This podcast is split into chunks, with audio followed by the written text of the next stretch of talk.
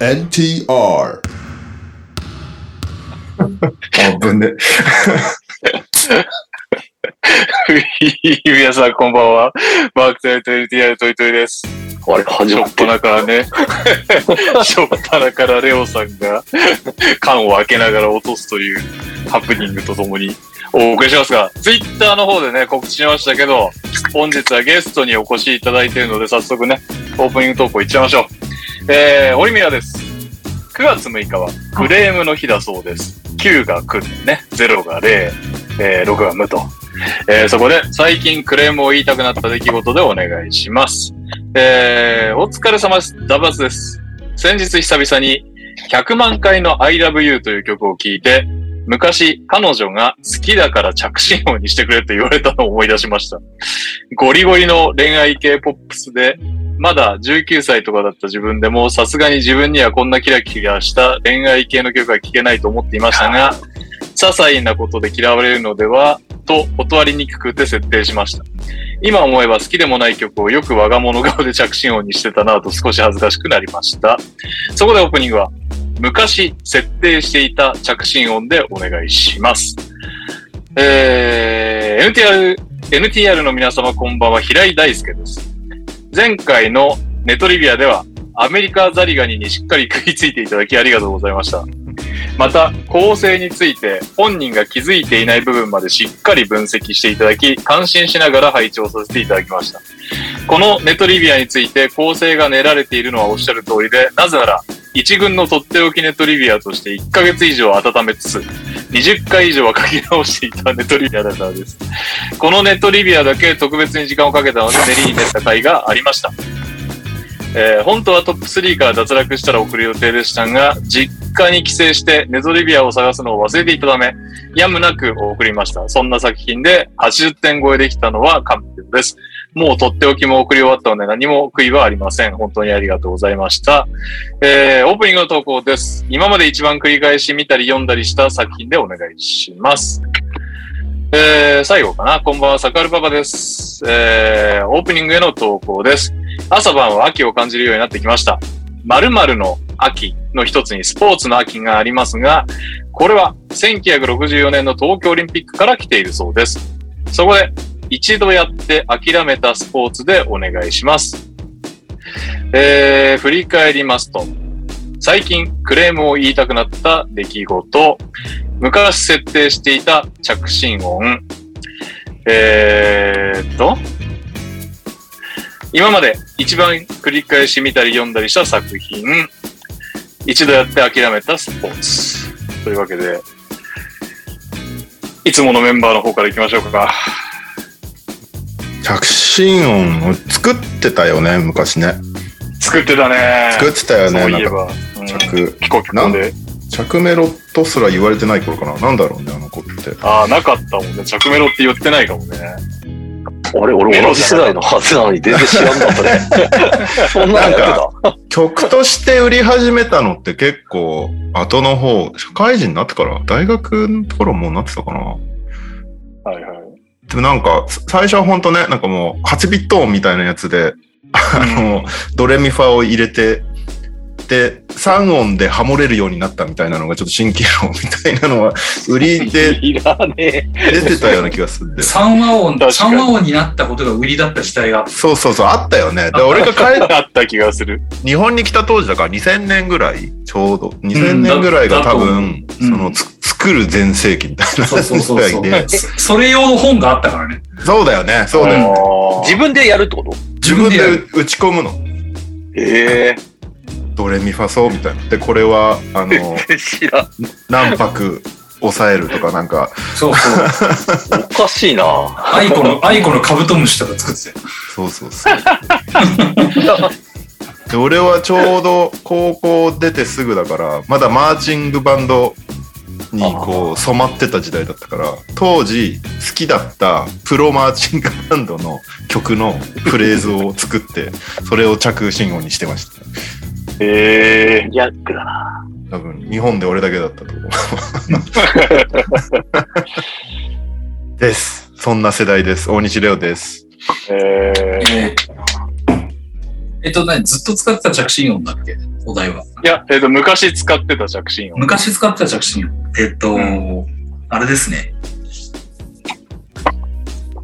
オールナイトニッポンの、もう、あれを、あれをあわかる気のが、する電話の音にしてました。えー、いいですね。なんかあの、うるさすぎず、小さすぎず、すごくちょうどいいし、あの、なんか、聞こえてきても別に不快な思いになる人があまりいない。はいはい。確かに。あの、ライディーンとかさ、なんでも、なんで全部の携帯にライディーンが入ってんだろうっていうぐらいライディーン作りやすい んだよ、絶対。なんかもう、俺、で、大体ライディーンにしてるおっさんとかいるんだよね。うんうんうん電車の中で鳴らす人って。だからまあ、ライディーンをやめようと思って、まあ、その、さっき話に出た、買えるようになってから、あの、買ったのが、それで、しばらく電話の音それにしてたかな。はいい。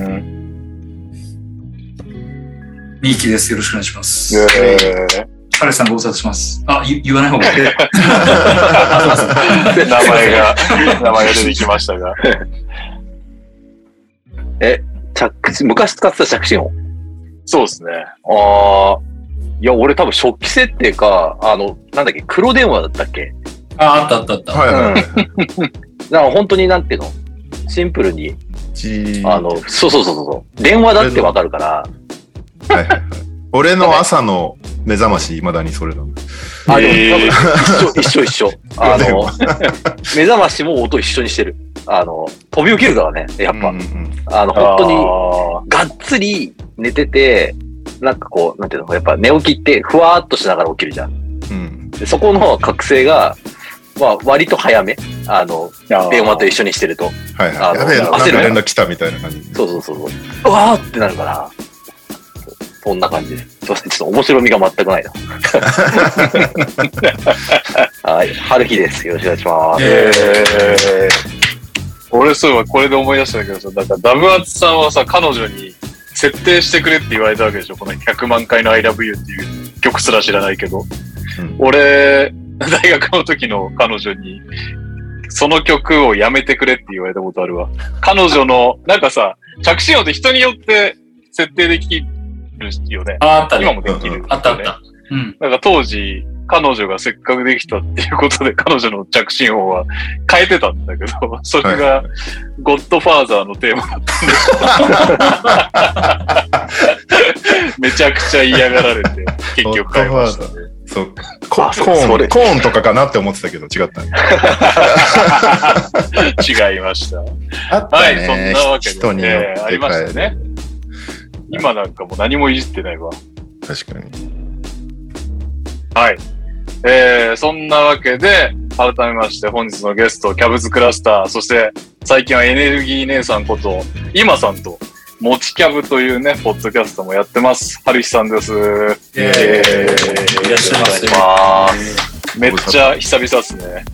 リアルにもだったね、そうっすあ、でもなんだっけ、俺、トニさんが出てない時に一回出たよね、多分。あ、そうだっけ全然あ覚えれ、ていなたいっけ確かに、でもなんかで話した記憶あるな。そうそうそう。で、なんか、いつぶりだっけって言って、カズマとレオさんはいた、確か。なんで呼んだんだろうな。なんか理由がありそうだけど、なんだろうね。ね。なんなんかあったんだろうね、多分ね。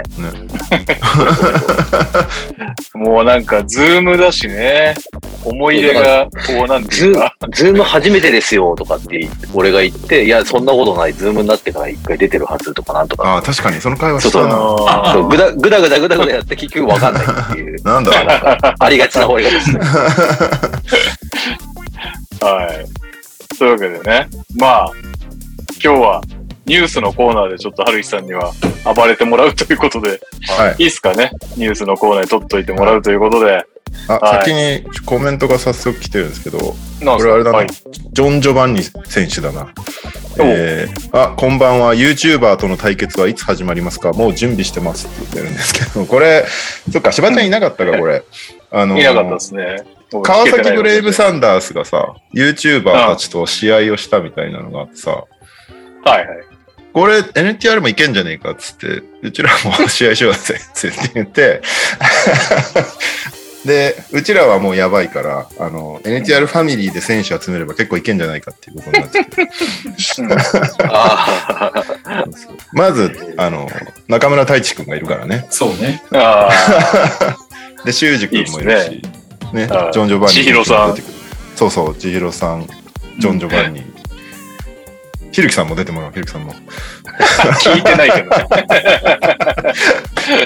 あと、石田隆樹現役復帰。ああ、そう ね、西田。ああ、石田いけます隆樹、ね。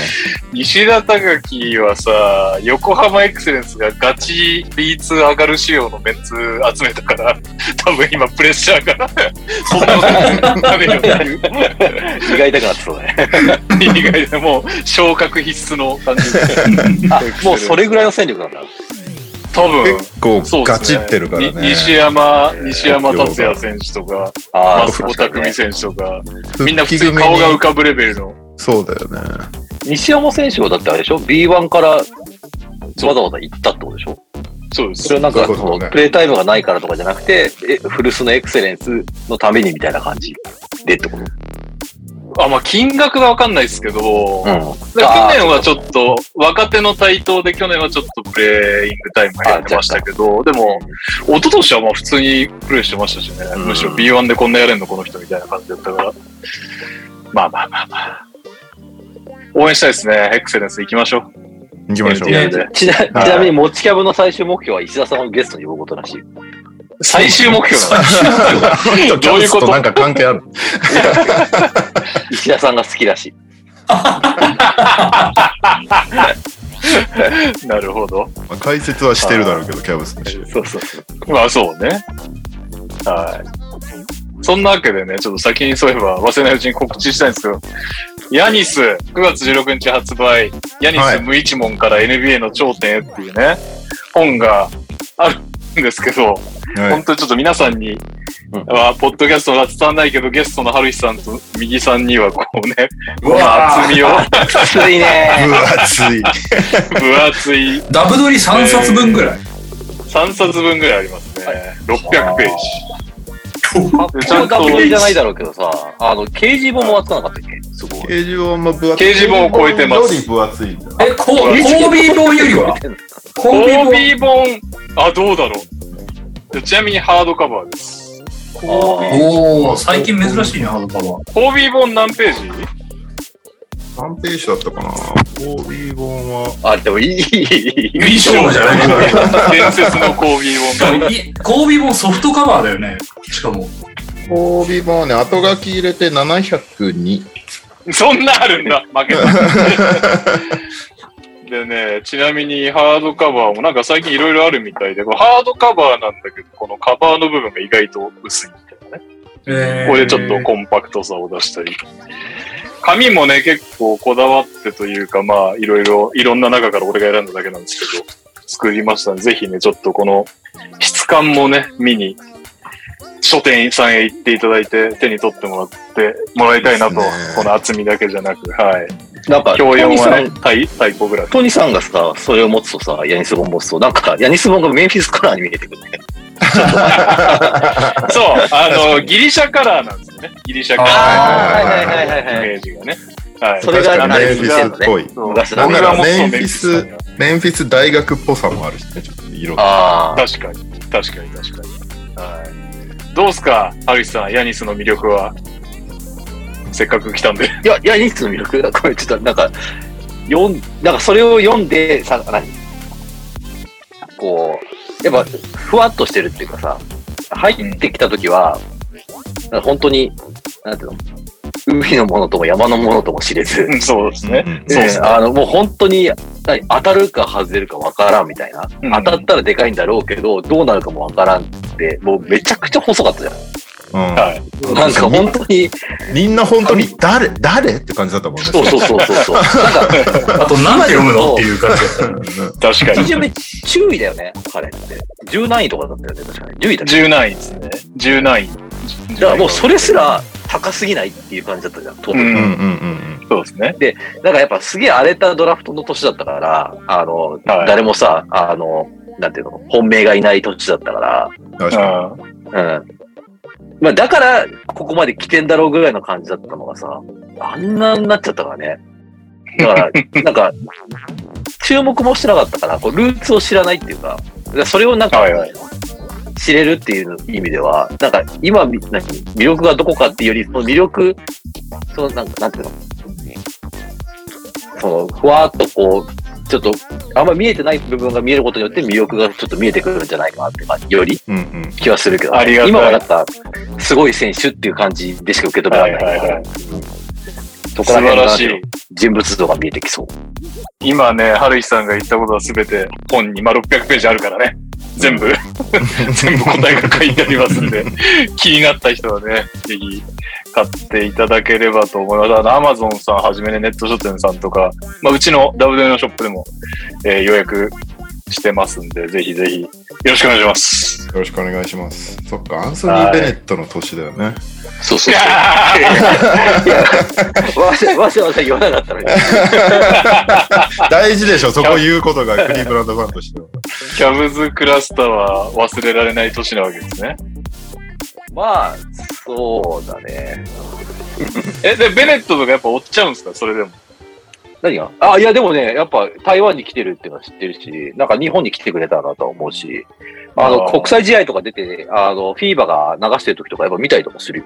うん。へえー、そうなまあんだ。ちょっともはいそんないつも出るわけじゃないからさ、あの、まあね結局ウィギンズ見て終わるみたいな感じになるこ と多いけど、ウィギンズとシェイ見て終わるみたいな、はとか、ニキールとかね、いはいはい結局ベネットあんまいねえなみたいな のはやっぱちょいちょい見るけど、なるほどね。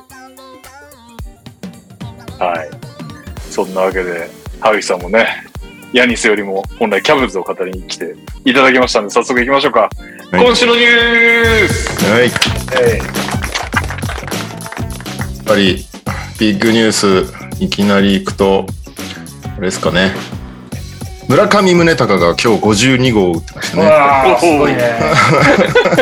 ビッグニュース来まし HBP や などうですか日本新61いきますかねこれは。いや、まあ、このペースだったらっていう感じなんじゃないですかね。あどとうな何の試合ですかなんか、あと20試合ぐらいあるのかなどんどんぐらいあるうの、ん。だからまあ、 ?22 試合だってあとと。そう、120ぐらいやってるよね、確かね。121か。だから、で、その中で、あれなんですよ、残り22試合の中で、神宮がまだ多いんですよ。うーん。だから、割とホームランが出やすい球場ではあるので、えー、いいんじゃないかなっていう。で、しかもその、村上、今季あれなんですよね。あのー神宮以外でも結構打ってるっていうのもあって、うん。うんう。ん。だからまあ、あのー割とそんなに資格がないというか、あとなんか逆にああーの、あれらしいです。あの、苦手が、実は東京ドームが苦手っていう、よくわかんない数字があるんですけど。そうなんだ。うんでも東京ドームはもう、あのー確か残り1試合とかしかないはずなんで、なるほどね。まあ、球場、パークファクター的に行くと、えー行ってもおかしくないっていう。えードーム全般が不得意なんじゃなくて、東京ドームが不得意なんですかなんかね、東京ドームがあんま良くないみたいな数字があったんですよ、確か。ええ一番は、まあ、神宮の次に入りそうだけどね。東京ドームなんてね、もうあの、こすったら入るって言われるとこなんで、 ー、こすった。なことはない。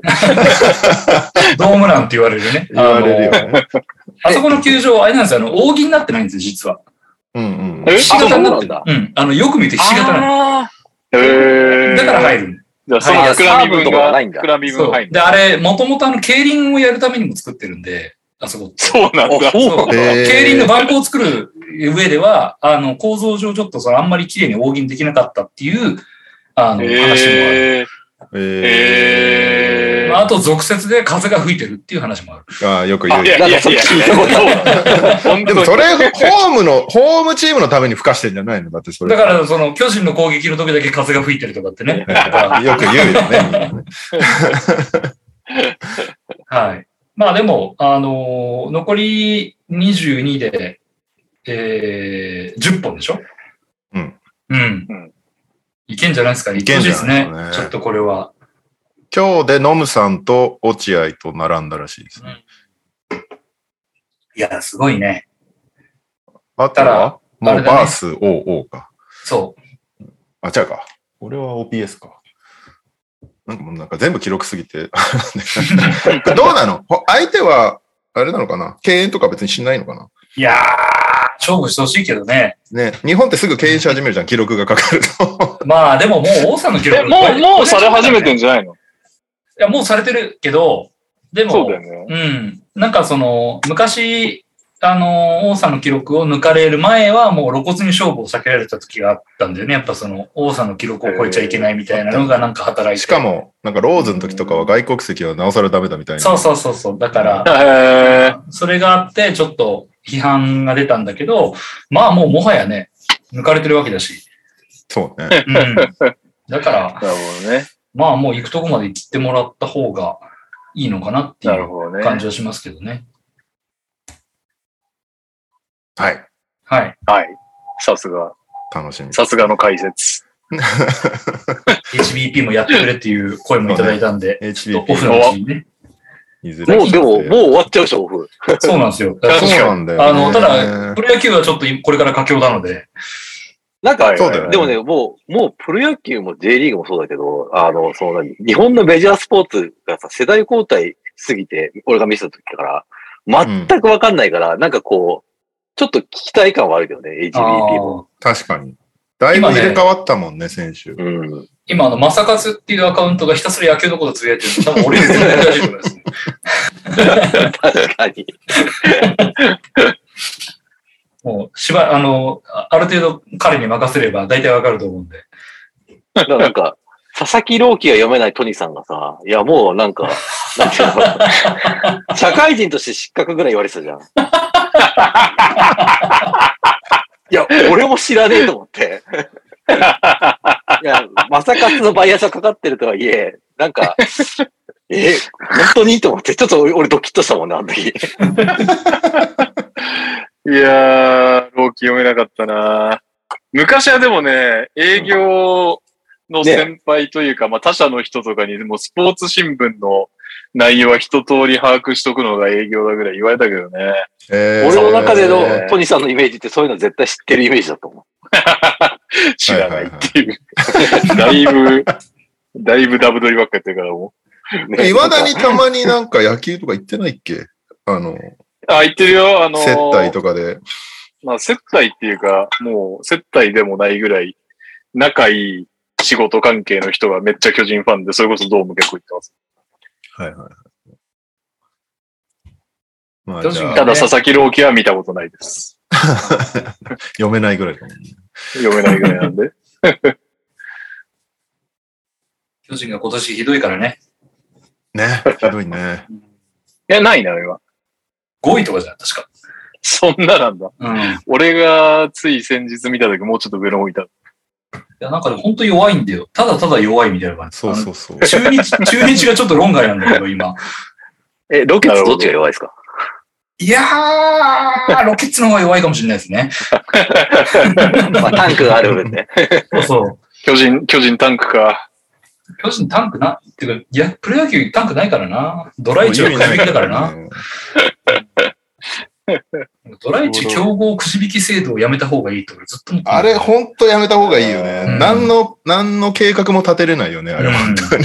確あんなかに。の運、運じゃんね、あんなの ね。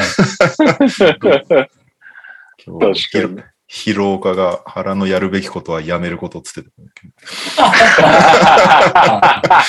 あの人文句しか言わないからね。うんもう OB になるとみんな文句しか言わない。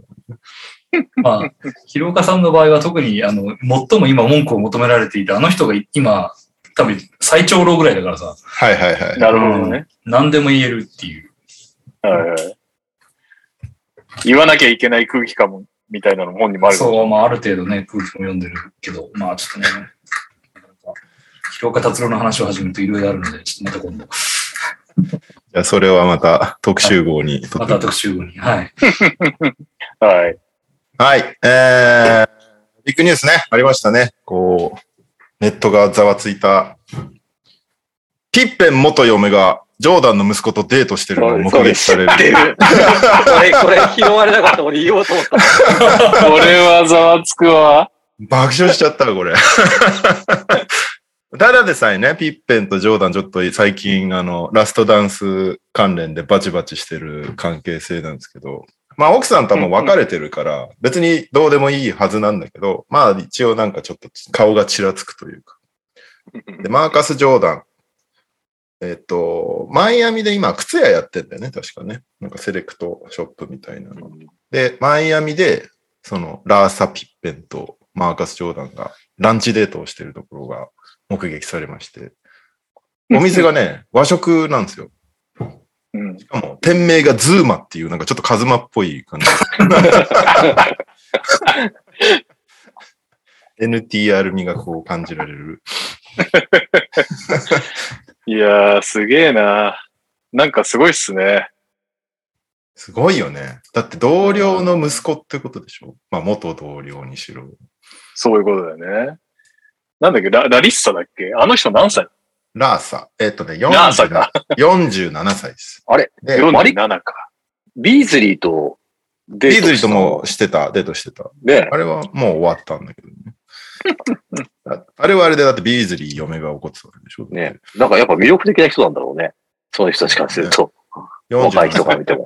で、マーカス・ジョーダンは31歳なんで、まあ16歳差って言われればまあっていう感じもするけど。なるほど。なるほどね。ベタジーニちょっとでもあれっすね。そうね、ペタジーニよりはまだなんか、でちょっとあの、あの、真相がわからないので、こういうことを言うのはなんかもしれないですけど、ちょっとあの、カーダシアン的な、この、人造人間味が若干ある、あそうある感じのルックスのタイプですね。そうね、割と。最近。いろいろといろんなところがみたいな。あ、そうそうそう。よく見る感じの顔の方ですね、あまあでもー47そ歳。う、最終的に、見えない。まあ確かに。最終的に同じ感じになっていくのか。ああいろいろっぱいろいろ追求してていくと、美を。 いいですね。追 美を追求していくとっていい美を追求していく大体用語とだ同ねじ感じだった。 うーん、なるほどね。いやー、なかなか、なかなかだけどな。確かなんも、まあでも、その、ラーサピッペン的には別にどうでもいいのか。旦那のに。あ同僚のー息子っていうのは。でも、当当時、いやまあ、そっか、若いからあれか、別に、その、ジョーダンとピペンが同僚だった頃から結婚してたわけではない、この方は。いつ結婚したんだっけでも絶対やったことあるよね。その、ちちっちゃい頃 ね。そうっちゃい頃。ちっちゃい頃。すげえな。カン、カンタ、カンタが、うちの女房と付き合ってるみたいな、 そう いう、そういうのに。そういうノリだけど、ちょっと年齢差がまだあれだな。まあまあまあ、なるほどね。 16ではないからな。なるほどね。すげえな。なかなかまであちょすよ。っと俺には分からない世界だけど。でも97人に結婚してるから、絶対合ってる ね。そうだよね。うんすげえな。あんま関係ないまあ関係ない人は関係ないのか。すごいよね、これ、本当に。息子とかもう NBA 入りしてるのに、どう思ってんだろうね、こういうニュースが出ることを。あの、ピッペン側の息子 ね。ああ、なるほどね。まあいじられはするだろうね。そうね。すごいうん絡み合っている。まあしゃあない。しゃあない。おかんの、おかんの自由だね、そこは。はい。ということで、はいビッグニュースが大方片付きましたけども。言っときます できますかまだなんか、なん二人かぐ、らい集まってないですけど。そうなんだよね。にゃおが、はるしさんがスパークするのを見たいって言ってるから、なるべく引き伸ばそうってしてる 見たいって、あの人本当に見てるだけだもんね。 先に他のニュースやっとこうかな、一応な。じゃあ、カイリー・アービング左利きだったっていう。えー、じそうなんだ実は、実は左利きだったらしくて、あの、ちっちゃい頃に学校で強制されたのって。ああ、ペンとかのためにってことか。なんか左手で字字とか書いてると、なんか物差しとかで手叩かれてるんだって。昭昭和だな。あ、意外と、意外と意外と昭和な教育を受けている。だから左手でフローターが決めれるんだって言ってましたよ。そうなんだ。あとは、うん、カーメル・アンソニーがセルティックスに行くかも、みたいなニュースが噂されておお、それは見たい。何分もガリらえガましリたけど。ガリナリがさ、あのーうん怪我しちゃったじゃん。うん。そうですね。で、ACL だよね、確かガリナリは。うん。ワールドカップ予選で、えー ACL やっちゃって、結構セルティックス的には大きい契約、あの補強だったのがなくなっちゃった。多分シーズンエンディングなはずなんで、その穴を埋めるべく、今、無職のカーメロと噂が出てるんですけど、うん。どうなんだろうね、セルティックスにカーメロって。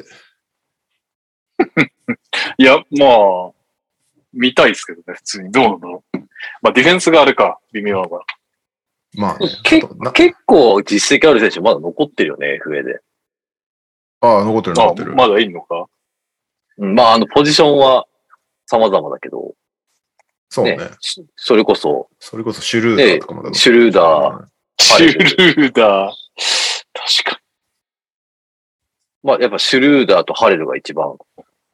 アレルはね、アレルあれ、どうなったんアレルは、えーっとね、な、なんだっけな、なんだっけな、あれ、なんかマリファナじゃないんだっけ薬物マリファナですよね。マリファナなんだけど、運転してたのはハレルじゃないし、みたいなことで、なんとかなんねえかねえ、みたいな 話になってたのは覚えてるんだけど、に。ブレッドソー、イグダラ、ジェレミー・ラム、ハレル、カルバー、シュルーダー。エイブリー・ブラッドリーダメなんだ。そうあと、オルドリンあでもこジれ古いかとミルサップとか、ハハワードとかね、ブレイク・グリフィン。あれ、ジョシュ・ザクソンってどっか行きませんでしたっけジョシュ・ジャクソジョシンュはなんか契約したな、どっかと。最近あれそのニューストロントじゃないあ、トロントか。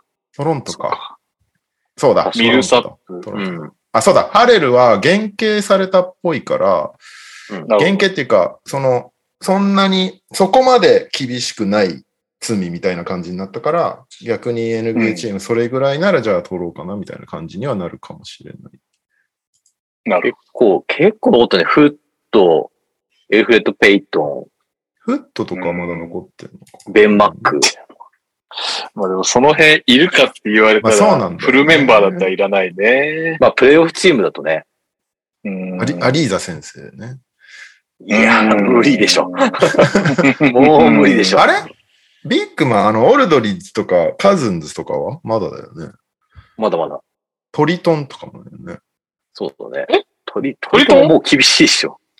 そうなんだ。知らなかった。トリトンほら、一トリトンは一瞬だけブルズにいたけど、全く。いや俺ブルーズだと思って知た。いや、や今、っぱ、キャブツ出た後、明らかにコンディション整ってない感じするけどね。キャブツの時より。そうだよね。みんななんか、ボストン行った後の体型見て、キャブスマンはみんなやべえ、これやべえっつってみんなで言ってたもんね。はいはいはい。あ怒られるっつ って。ボストンのファンに。あ、エネス・フリーダムもいる。ベネスフリーダムはもう NBA からあの追い出されてるんだって本人が言ってたから。じゃあ、秋田で兄弟タッグを。あ、どうワイサイね、あと。ワイス。ワイサイも、いらないっちゃ。え、33歳だな、もそうなんだ。まあ、このセンターは厳しいよね、そろそろもねう。コディゼラはなんか、ね、あの、確かに、どっか行くの怪我さえ確かに唯一うん、まあ、怪我多い選手だけど、怪我さう。え、基本的に怪ね我しますから。あれだったら、第三センターとしてはだいぶうん。確かあいいと思うけどね。よ、ビッグマンね、さん普通になんか、あの、ウィングもある程度守れるタイプじゃん動けるから。コディ・ゼラーのビッグハンサムが未だに納得いかないんだよな。 そうかっていう。あ、ソロモン・ヒルとかいるやん。へえ。ソロモンヒルはなんか15番目でどこ結構欲しがるチーム多そうだけどね、15ま番だ31なのかな、確かそのうん。ソロモン・ヒル動いてない期間が長かったかジャスティン・ジャクソンとかシュートめちゃめちゃうまいけどね。らな。彼もなんか、ね、定着できないよね。ね。なんか、 G リーグいるとすごいからね。そうそうそうそうそう、G リーグ、いつも無双してるよね。そうそうそうそう。何かが足りないんだなパンス・スティーブンソン。あ、スネルじゃん。あ、スネルもなん だ。 000でおなじみのスネル。ラムも30歳、まだ若い。デイブリー・ブラッドリーはなんかどっかに拾われそうな気がするけどね。エ安イブリー、そうだよあそね。っかうん。エイブリーブラッドリー。まあでも、ポジション熱いとこだからね、やっぱもうガードまで来ちゃうと。まあ1 2そう番ね。はビッグやっまぱあ、1、2番っていうか、2番は特にめっちゃいますよね。うん。まあ、プレイメイクできないアンダーサイズのガードとかはで全員2番扱いになっちゃうじゃんどこのチーム行っても。そうね。で、それでね、得点力あったらやっぱ大体みんな欲しがるし、まあ、かといってほら、ディフェンダーはさ、やっぱどうしても3、4守れないディフェンダーって結構厳しいじゃん、ディフェンダーとして見ると。うん。結局ほら、ペイトンもさ、定着できなかったの多分そこだと思うから、そうね。一番そこでやっぱ切られちゃうじゃん。あの、なんていうのプライオリティが下がっちゃうからさ、優先順位が。そこで上がフってくラるンってク・ジャクン。ソンとかもなんだ。誰フランク・ジャクソン。ああ、そうね。まあでもフランク・ジャクソン別にデトロイトでそんなに活躍してたわけじゃないだろうからね。フランク・ジャクソンでもなんか、む、無駄に、今、そう考えると無駄に使われてなかったですかなんか、結構出てましたよね。いや、出てたと思うけど、でも、ピストンズで、そこでね、再契約ないってことは、やっぱりって感じなんじゃない昨シーズンのピストンズにいて。ってことシュはー。トが上手いだけって感じか。結局。やっぱり、ポイントガードとしてやっぱプレイメイクないじゃん。ないですねまあポイントガードは厳しいよね。あの、そうだから枠としてリーグで。大体俺、エフランル・ク・ジャカクソーンパー・ウィリアムス。フランク・ジャクソンを、 あの、ポイントガードだと思ってなかったです。2番いや、でも、そうなだんとだ思ってよ。ましでもほら、サイズ的には一番じゃん。た。はいはいはい。だから、デロンライトぐらいできないと、多分、デロンライトが多分、あの、なんていうの、ラインなんだと思うんだよね。うんデロン彼はでかいっすからね、言うて。そう、でかいから、1、2番守れて、ね、3番まで守れる可能性があって、シュートもそこまでじゃないし、プレイメイクもできないけど、ある程度卒くできて、貢献できるっていう。この中にい一応ますグシュグリーテズィンググリズリーズの、グリズリーズの年間トリプルダブル記録記録を半年で迎えた男、デロン・ライト。シューティングガード、ポイントガードで、3番までは守れるぜ、みたいな人、この中いないか、いたら取られてるよね。もうねエイブリーとかもうダメなんですかね。いや一時期でそもうなだんったかん、です。なんだろう。守れなくても、3番で出すことによって、なんかメリットができるタイプだったら別にそんなにがっちり守れなくてもいいと思うんだよね。3番も今そんなにでかくないからさ、どこのチームも。で、3ガードとかもやるとこなんか全然あるじゃんだかうん。そうね。らそこで3枚目で出して、3枚目のガードとして出して、メリットがあるかどうかだと思うけそどね。れを超越する何かを持ってるかどうかっていう、ね。うん。だから、シュートが上手きゃそこに入ってくるだろうし、かといってシュート上手いだけじゃなくて、ある程度のプレイメイクと、で、ある程度守れるっていうのがないと、厳しいんじゃないそうね。スタウスカスは G リーグで50点取りますよ。タウスカ スはね、キャブスにもいたけど、本当になんか、なんだろう。い、一個余計なことするイメージなんだ よね。あの、シューターに徹しない感じはいはいはいはあい。あ、るほどね。いわゆるその、ダンカン・ロビンソンとかみたいに、ムービングシューターとして、あの、人を引っ張るようなさ、オフボールで動いて人を引っ張るようなタイプじゃなくて、ちょっとなんか、一歩ドリブルついちゃうみたいな。ちょっと前のマクダーモットみたいなイメージなんだよね。もうブレスにいた頃のような。ああ、なスるほど。コアラータイプシューターみたいな感じ。マクダよりでも一回り小さいから焦りあんじゃないですか。ドリブルできないと生き残れねえみたいな。なるほどね。逆に本人はなんか本役人自身役割をもっと割り切っちゃえばいいのにっていうことで、で。俺はそういうふうに見え見えたけど、で、俺多分残れてないのも多分そうだとは俺は思うけどね。なうるほど。ん。だからシューターって見ちゃうと結局でもマット・トーマスとかも残れてないですもんね、リストで確言っちかゃに、うマッと。ト・トーマスとかね、そうそうそうそうめっちゃいいシューターだもんね。だからルやー・っウィリアムスとかこのままいなくなっちゃうのちょっと悲しいですけどね。確かにああまあでも36だもんな。ちゃニんッとク・ヤング的なラストシぬーズるっンとだしった終わり方っすね。たね、みたいなのをちょっと見ときたかったけどなって感じです。ぱ、やっぱなんかこう、キャッチシュートで沈めるっていう待って、で、スペーシングとしてやるってなると、だったら1、2番より3番が欲しいってなやっぱなっちゃうと思うけどね。うん。うん、で、うんもうな、本当にシューターだったらもうな、それこそギャリソン・マシューズみたいなさ、うん。あの、ある程度、なんていうの、ワイルドなシチュエーションでも打てるし、グラビティがあるタイプうん。の方が多分、まあ、でもマット・トーマスさんがそうなれるとは思うけど、やっぱそこでまだ、ね、取ってみたいって思わせるほどじゃないのかなって感じはするけどね。そうね。どうしても14番目、15番目って、ちょっと枠残しときたいじゃないですか。うんうんうん。は15番目はやっぱ開けといて、あのー何かね、あの、戦力補強、シーズン中とかにするときに、あのーね、サラリーを釣り合わせるために、あのー人数がさ、釣り合わない、トレードするときに1枠開けといた方がやりやすいから、うん。う、うんんやっぱ開けときたくなるし、15番目まで埋めるところは、やっぱり、その、なんていうのあの、プレー面以外の役割を与えたくて15番目として取ったりとかするじゃないですか。うんまあ、それこそ、ね、有名なところだと、やっぱヒートのハセルみたいな。はいはいはい。うん。で、そういうタイプじゃない選手は、やっぱどうしても残っちゃいますよね。まあ、いつでも取れるっていうか、その、需要がある程度あるんだろうけど、そんななんか、そんなに、どこからも取られる心配があるわけじゃないから、まあ、まだ残しとこうみたいな感じにはなっちゃうとは思いますけどね。い。まあ、残るには理由がありそうな感じですもんね、メンバーをね。今は、えっ、と、渡辺選手がね、ネッツに契約されたっていうのは、やっぱその辺よりかは上って見られてるってことですよね。まあ確かポジションはもちろん違うけど、ニーズ的に、やっぱ彼のタイプって、明らかに今 NBA で一番求められてるまあ、ポジションだから。でタイプの選手だから、の割に無保証なのが消せないんだよな、俺は。いや、今から保証契約はないっすよ、多分。いや、そうだ、もうタイミング的に難しいっていうのはわかるんだけど、もっと、もっと普通に取られるもんだと思ってた、俺、渡辺選手って。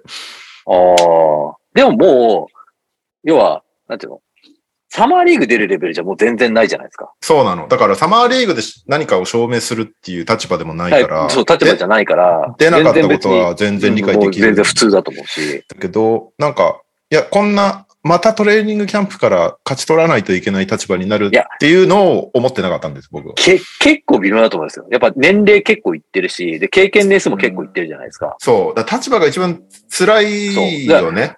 伸びしろが、そこまで、あの、もう、何望めないで、実績もそんなにない、うん。ってなっちゃうと、やっぱ、14番目、15番目って、やっぱ役割がちょっと違ったりとかするから、やっぱ12、3番目に入ってこなきゃいけないんだけど、やっぱそうなった時に、他の方を優先されると、やっぱり残らないのかなって感じはしますけどね。そう。だから、に。いいっすね、春石さん。ドライでいいよね。育いいっす成にね振ってるチームは絶対取らないっていうのは分かってたんだけど、その、彼を12、3番目で取るって言った時に、じゃあどこが取るのかって言ったら、プレイオフチームってやっぱ取れないと思うんですよ。うん。もっと実績ある選手を取りたいと思うだろうし、む彼のポジションが足りてるチームであれば、うん。あの、なんていうのまあ、とりあえずじゃあちょっと置いとくかみたいな感じで取れるかもしれないけど、でもそ、彼みたいな身タッパがあって、まあ、すね、3そんなに、あれだけど、3&D タイプって見られてるタイプって、そんなにはいないから、欲しいけど、でも、じゃあ何、もっと、あの、彼のポジション以外で、チームに貢献できる選手で、他のチームに取られるかもしれないっていう選手を先に取りたくなっちゃうっていうのは、あの、なんていうの、エグゼクティブの立場としては、なんかすごい理解できるかなっいて。やー、そうなんだよね。やっぱりね、なんか、そうね。去年がね、もうちょいいややれてればね。大チャンスでしたようん。本当そうなんですよ、ね。めちゃくちゃチャンスだったと思それなんですよね。それやっぱ感じますよね。う。で、やっぱどう、してもユタみ、ねユタとか、もう本当にスペーシングがっちり取って、で、もう仕事が限定されてるチームだったらもっと良かったなって気がしますけどね。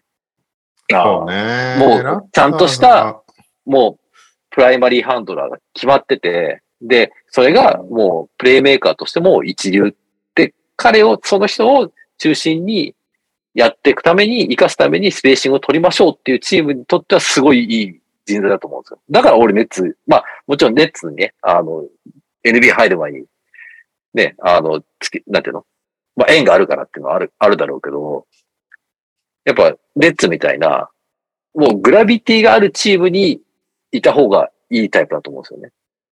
うんうんうん多分トロントの方がもっといろんなことを求められちゃうっていうか、やっぱこう、ね、オフェンスで、その、ね、グラビティがある選手がやっぱ少ないじゃないですか、あそこは。うねトロントはなんで、かそれを、特サイ殊ズすぎたと、からな。そうそうそうそう、サイズと、それぞれの質でカバーするっていうやり方だったから、そこの質はやっぱ、まだ渡辺選手じゃないと思うし、いや、だからそこをね、正直いけっかなってちょっと思ったのがダメだったのがちょっとショックがでかかったなって感じですけど、だから俺はそこの壁を、うん。壁を越えれるかなと思いながら見てたんですよはね、いはいはい今日ね。だわかる今のキャブスとかめっちゃ合うと思いますけどね。うお春日まあでも、ちゃいます結局でもほら、実績が足りない渡辺選手ぐらいの選手が何人もいるから、キャブスにんはね。確かに。だから、その辺と競わせるためにわざわざ15番目を埋めるかって言ったら、やっぱもっと動きたいチームじゃないですか、キャブスは。なのね。なるほど。だかラら多ン分グ取らなさいん、と。ラングさんそこプッシュしてくれないかな、渡辺。まあでも、ラングさんラインでだいぶ取ってますからね。ユタラインめっちゃ大事にしてるから、キャブスが。ああ、なるほど。うんうんネットとかもそうだろうし。ああ、そっかそっかなるそほっどか。うん。だからまあ、ね、なんか、まあ、渡辺選手多分ね、なんか残れないことはないと思いますけどね。だから、あとはもう本当に、そうチャンス来た時に、まあ、で、本人がずっと言ってるから、あの、ね、それはもちろん重々、俺らなんかが言う前に、本人が一番理解してると思うけど、本うん。人が一番そこを理解してやってるのが心強いからそうね、やっぱりね。で、ほうんほら、よくその日本代表の試合とかで、渡辺選手がもうちょっと、例えば、ね、あの、NBA の選手が自分の国の代表に入った時に、やっぱ役割が大きくなった時に、すごい活躍するじゃないですか。うん。で、そこまでのものを、をやっぱみんなも、望んじゃうけど、まあでもそういうタイプの選手じゃないなっていうのをみんな知ってるじゃないですか、渡辺選手が。そこまでの、なんていうの、何でもできるオールラウンダーじゃない。自分でシュートクリエイトして、プレイメイクして、っていうタイプじゃないのはあるじゃないですか。うん。なんとかでも、代表とか見てると、クリエイトはなんかできそうな雰囲気ですよね。プレイメイクがやっぱりちょっと怪しいなっていうイメージですかね、俺は。ああ、自分のショットクリエイトする分には意外とできんじゃんっていう感じシーンが結構ある気がするんですよ。あとはだから彼のポジションだとやっぱその、クローズアウトに対してどれだけできるかなんですよね。うーんやっぱクローズアウトに対して、やっぱシュートを打つ、ドライブする。で、ドライブした後のヘルプに対してディフェンスを読んで、その後どうプレーするかっていうのはやっぱ絶対求められるところだと思うんですよ。で、むてかもうそれしか求められない。構ないっすよね。そっからのあのでカウンタードライブで行った後のなんか、ヘルプ来てのパスみたいなのが、なんかそうそうそうやっぱりちょっと質が低い気は。そうちょっと NBA でとここで、そうね。そこで、例えばクローズアウトに対してアタックして、もうプルアップ打てるような、で打っちゃうようなタイプ。だちょっと前な、ほ、ほ、あの、ロケッツの時のアリーザみたいな。うん。うん明らかにプレイメイク力はないけど、無理やり打てちゃうし、それが結構入っちゃうみたいな。で、それがチームとして許容できるというか、頼、何頼みとされてるみたいな感じのタイプでもないじゃないですか。確かうに。んで、本当は、なんかそのプレイメイクが怪しいんだったら、そっちのタイプに行くか、本当にディフェンスと、あの、オープンショット、事前振りの、なんかこう、ウィング版 PJ タッカーみたいな感じになるしかないと思うんですよね。いや、やっぱなんかそういうアリーザ的なワンドリミドルみたいなのはもっと多用していい気がしちゃうけどな、言うはやしそだうっねたらけど。確かにで。も多分、それ、相当、相当なんかなんていうのあの、ちょっともう本当に、いやいや、お前そこ打つなよって言われても全然打っちゃうようなメンタリティーの人なんてそうっすよねできないっすそうっすよね。だっそうなてんで俺、すよ右さんがアリーザに文句言ってるの何回も聞 いたもん。そんな選手になる感じは俺はしないですけどね。渡い辺や、選し手なは。いっすね。それはそうなんだよな。でもなんかワもっンと、チャン、ワンチャンフル戦力揃ってればやってても良さそうな感じしますけどう。んうんでも、それを求められたのは多分トロントなんですよね。ああ、トロントのウィングって多分そういうのができるのを求められてたはずだから、なるほどね。うん、そこで結果出せなかったってことは、もっとなんかこう、役割絞って、いあの、そこでなんかこう、自分の、あの、能力を最大化する方向に行くしかないのかなって思えるし、あれだけスピードあってタップあったら、結構チャンスある気がしますけどね。本来はね。そうなんだよね。なんか、 30チームでどこもチャンスないってことはないと思うし。いや、俺もそう思うのよ。うんなんかバシッとただハマるところがあるはずなんだよね。ただ、チャンスは何回も来ない。そうそうそうそうそう。それを手俺にはなんか入れなんだよねあの、ちょっと前にゴールデンステートとかキャブスとかにいたマッキリにちょっと被るんですよね。うーん。彼も、そんなにシュート上手くなくて、ディフェンス良くて、で、その判断もちょっと怪しいけど、うん、残れてたタイプだったけど、そこのステップを踏めなかったから今 NBA から消えてるけど、うん。でここで、ネッツに残るのは全然できると思いますけどね。うんなんかよよっぽどのことがなければね。おいだって、いっす15人の枠のラインに入ってるでしょ入ってる。うん、保証されてないけど、でも全然残るんじゃないですか。あれマーキーフとか入ってくるとどうなるんだっけじゅそれでも15人のうちに入ってんだっけああ、ちちょっとわかんないです、僕か。は。なんか意外とフォワードの層がうん。厚いみたいなのは言われてたよね。やっぱ、彼のようなビッグウィングがいないチーム、いないチームというか、薄いチーム全然あるから、それこそキャブスだよね。まあ、キャブスはね。まあ、ただなんか、一応ね、いるにはいるんですよ。ただ、渡辺選手ぐらい実績がないっていうだけで。はいはいはい。 うん。いやー、頑張ってほしいな。はい。じゃあ、ひと一人増えたんで、自己紹介をお願いしましょう。なんだろう。はい。えーっと、オープニングは昔設定していた着信音。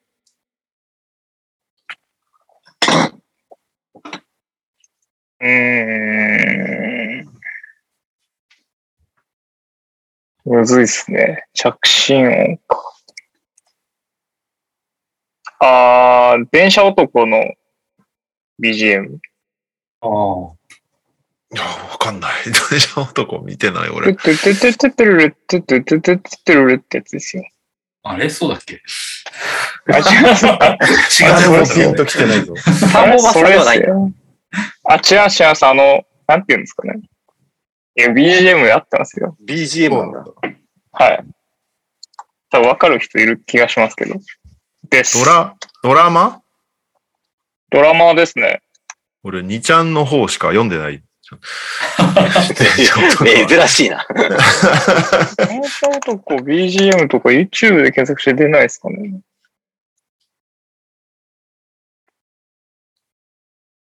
なんでそれにしてたのえ、耳に、耳に残るからですよ。特に理由はない。まあ、周り、周り結構、あー、これでも流せないですよね。配信じゃ。そうね。あったんで、一応、チャット、チャットで共有はしておきますけど。流行ってたのね。はい。聞けばわかると思いますよ。ちょっとこれ違いますけど、なんか、元の音源を、なんかアレンジしてる感じになりますけど。これ今、レオさん聞いてくれてますあー、なるほどね。はい。です。リスナーの皆さんは検索して聞いてください。はい。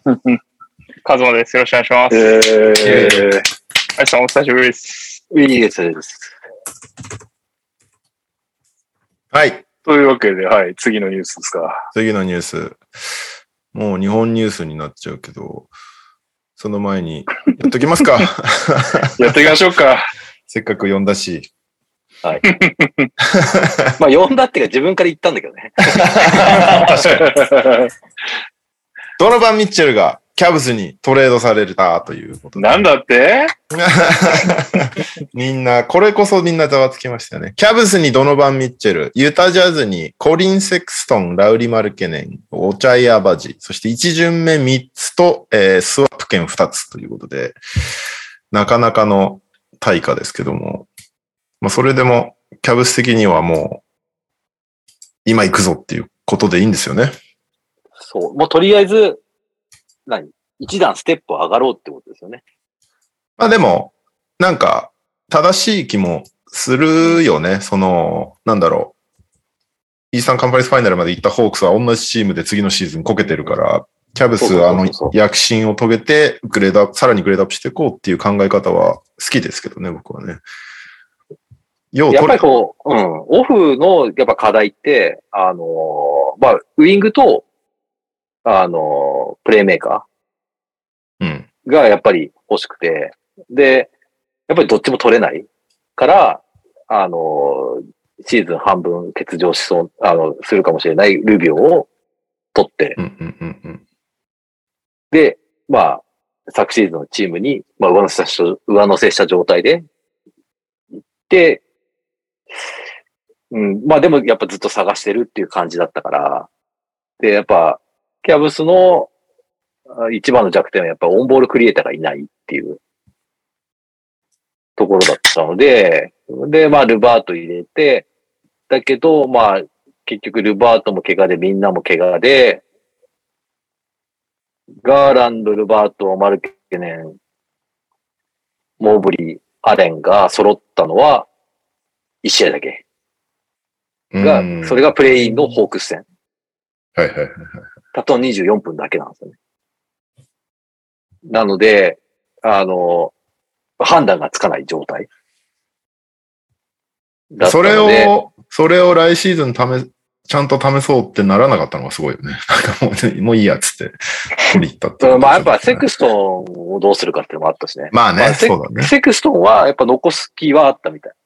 ただ、あの、その、ずっこれ、バンキシャさんがずっと言ってん、言ってたのは、そのキャブスが残す気はある。ただ、その適切な価格はどこなのかっていうのをずっと探してるっていう言い方をしてたんですよね。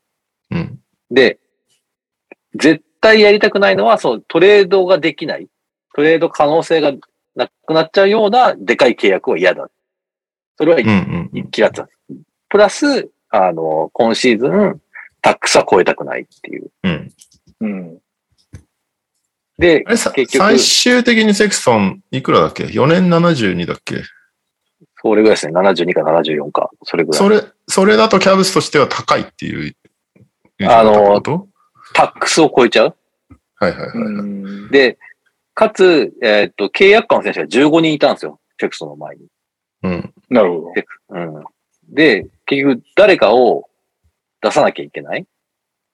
まあ、契約はもちろんできるけど、あの、オフシーズンは20人までロスター枠が増えるから、ただ15人の枠に、あの、シーズンの15人の枠に収めるには、誰かを、えっ、と、出さなきゃいけないんだけど、えっ、と、無保証の、えっ、と、ディーン・ウェイドとラマー・スティーブンスは、えっ、と、割とその、9番目、10番目ぐらいに入ってくれるような立ち位置の選手だから、なるべく切りたくない。うん、うん。から、えっ、と、トレード候補に上がったのは、ジェディ・オスマンとディラン・ウィンドラーで、あの、ルビオと契約した時も、できればサイントレードにしたかったみたいなんでね。うん。合意したってなってから、き実際に契約するまではちょっと時間かかって、それは、あの、インディアナと、あの、オスマンかウィンドラーと交換で、えっ、と、サイアンドトレードにしたかったらしいんだよね。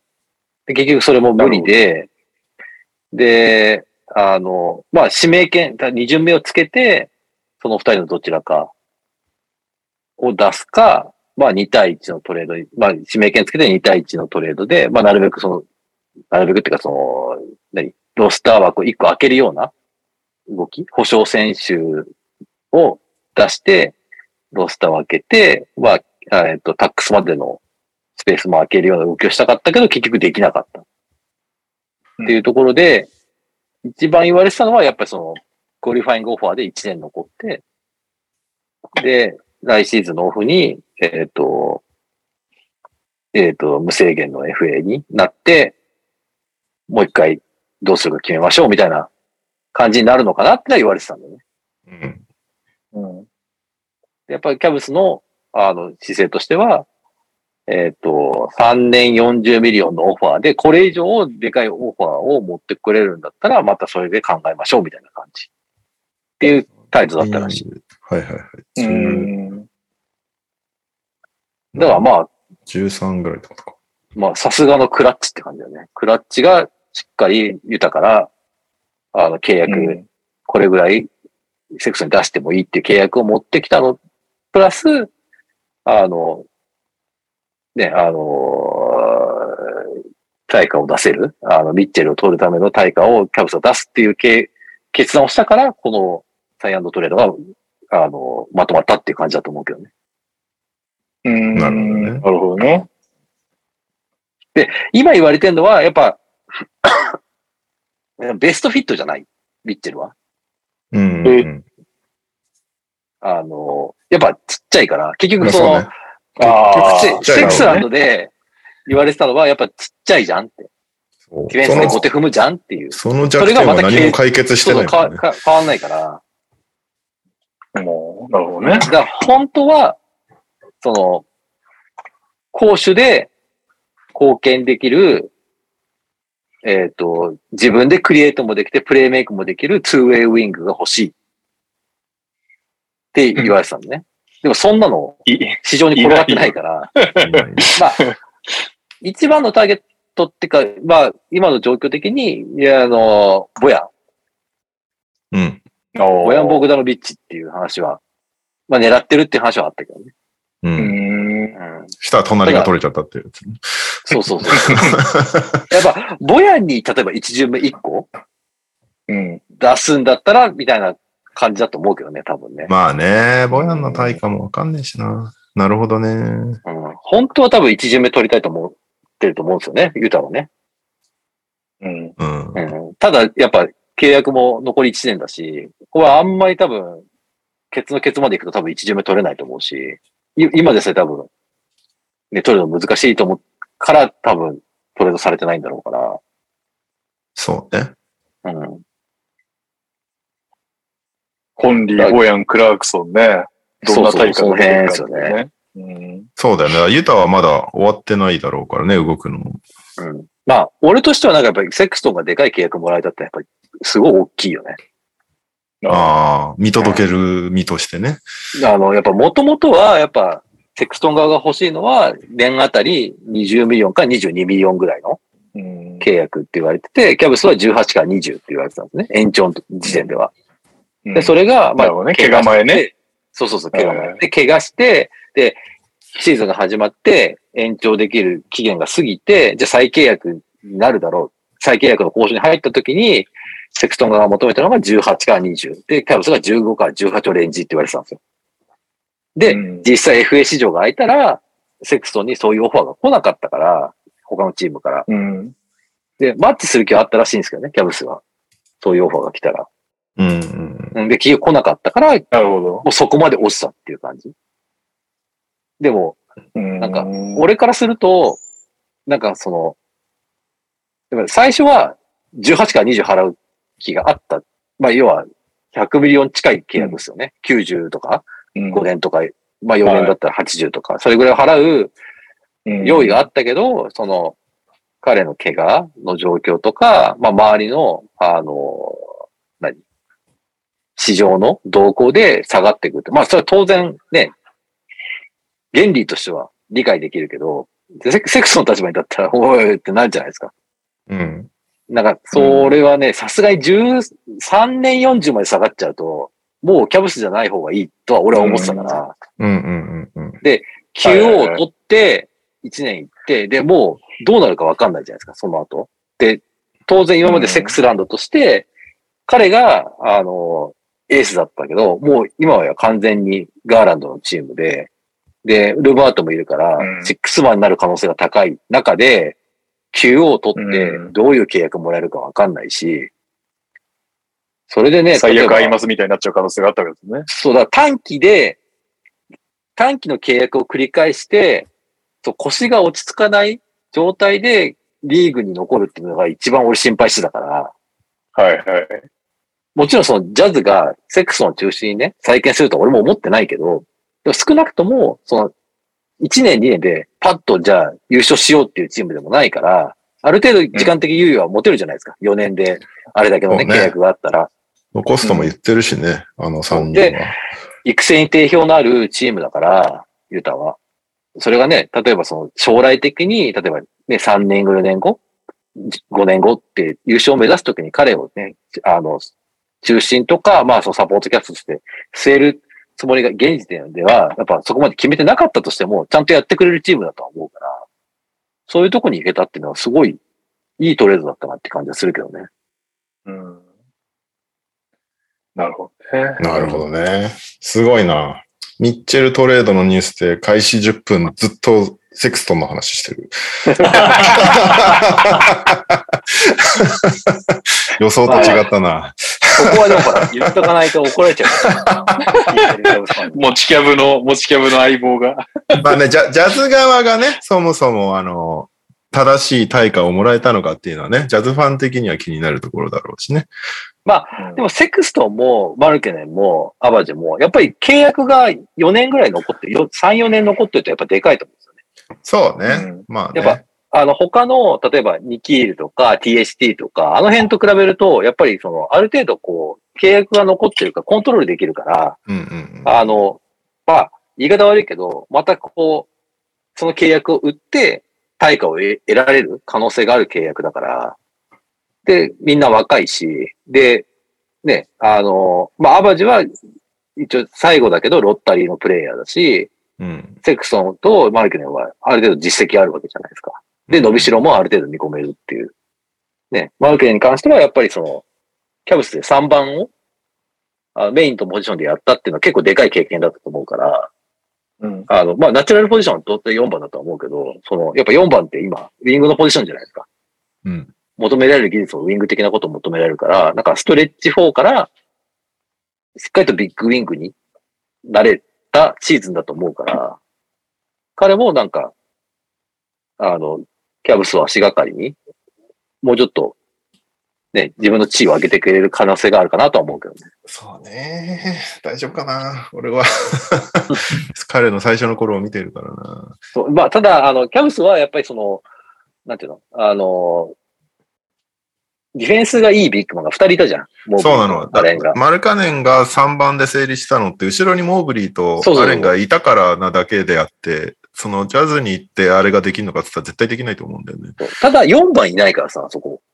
そうだね。まだナチュラルポジションで使ってもらえるっていうのは、そう。で、ボヤンが4番やってたと思うけど、やっぱ、で、適性はやっぱマルガネの方があるし、で、まあその5秒はいなくなっちゃったけど、一応ケスラーっていう期待の新人もいるし、うん。ああそうねあ、そっか。ケスラーを忘れてた。あの、ここで4番として、ビッグウィングとして、どれぐらいできるかで、また変わってくると思うけど、でもこれはどっかで通らなきゃいけない道だから、うん。うん。やっぱ3番としてはやっぱアベレージだと思うからね、ディフェンスとかも。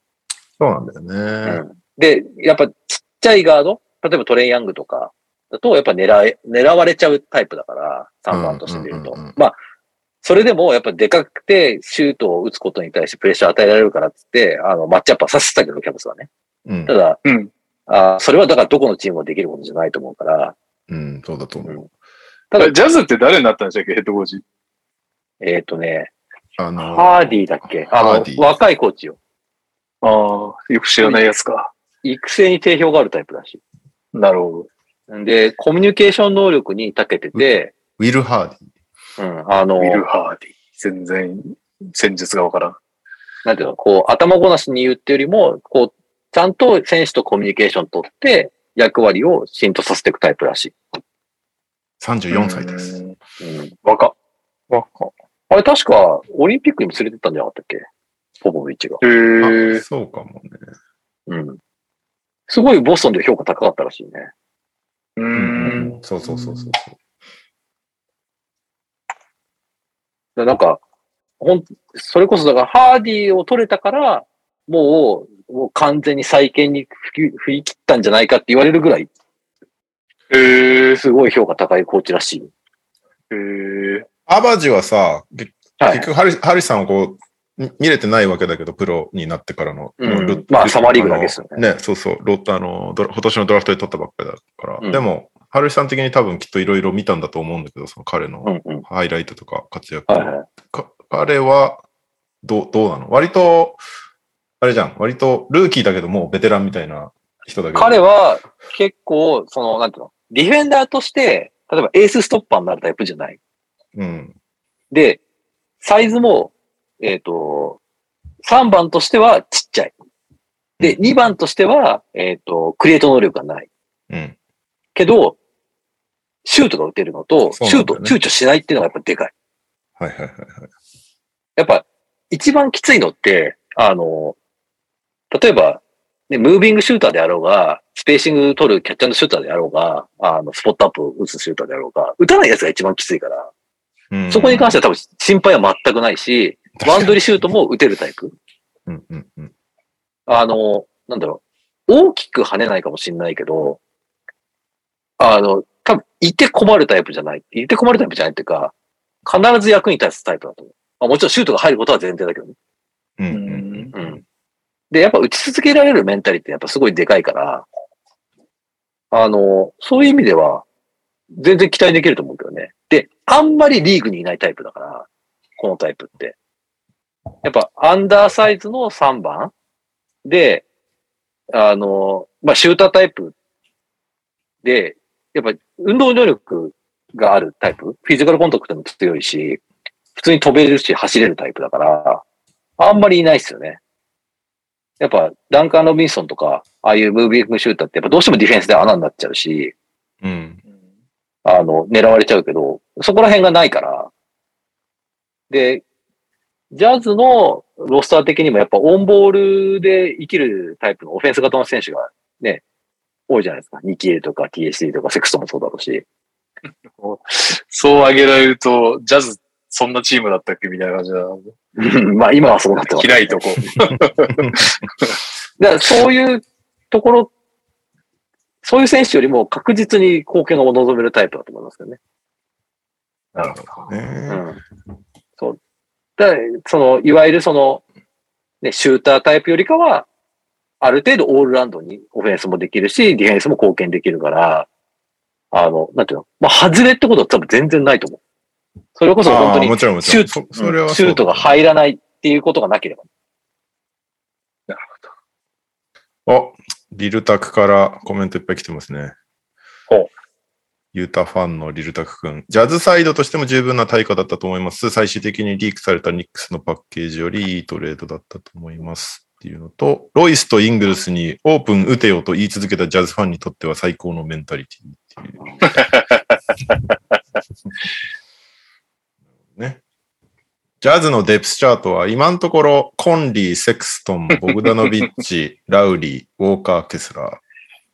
セまカあ、ンドに、トレードデッドラインまでには変わるでしょうね。こそうね。ボグダーノビッチ、クラークソンは。セカンドがクラークソビーズリーンか、クラークソン、ビーズリーだからね。だから俺はなんかこう、セクストンのポイントガードってもう完全にキャブスからは認められてなかったから、うん。プレイメーカーできない。だからネトを取ったんだろうしね。そうだね。で、これが、もしかしたらユータでもう一回やらせてもらえるかもしれないってのはちょっと楽しみ。なるほどね。うんどうするこれでささ結局コンリーずっといたってなったら。むしろ、さすがにデッドラインでは出すでしょ。 ニキールが3番手ガード扱いになってんな。ユータジャズだと。確ちなみにああ、違う、最初 AES テレはビだと。最初はコンリーとセクソのあのサイントレードを話してたみたい。へえ。オフ始まるぐらいの時は。うーん。なんかザニックって、あの、GM とユータの、うん。あの、なんかアルトマンえっと、キャブスのプレジデントか。コービーもう GM は別の人になったけど、は、あの、なんか、個人的にもなんか、進行あるみたいね。個人的にも進行あるし、まあ、あの、トレードをいっぱいしてるから、その、うん。何えっ、と、仕事上の、あの、仲の良さっていうか、えっ、と、付き合いも深いし、個人的にも進行があるようなことを言ってたね。あの、キャブスのポッドキャスト、えっ、と、キャブスメディアのポッドキャストで。うん。なるほどね。 うん。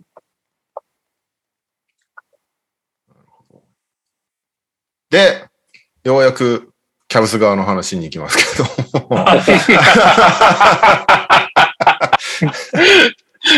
これでさ、ガーランド、ガーランド・ミッチェルなわけでしょ、はいはいはい。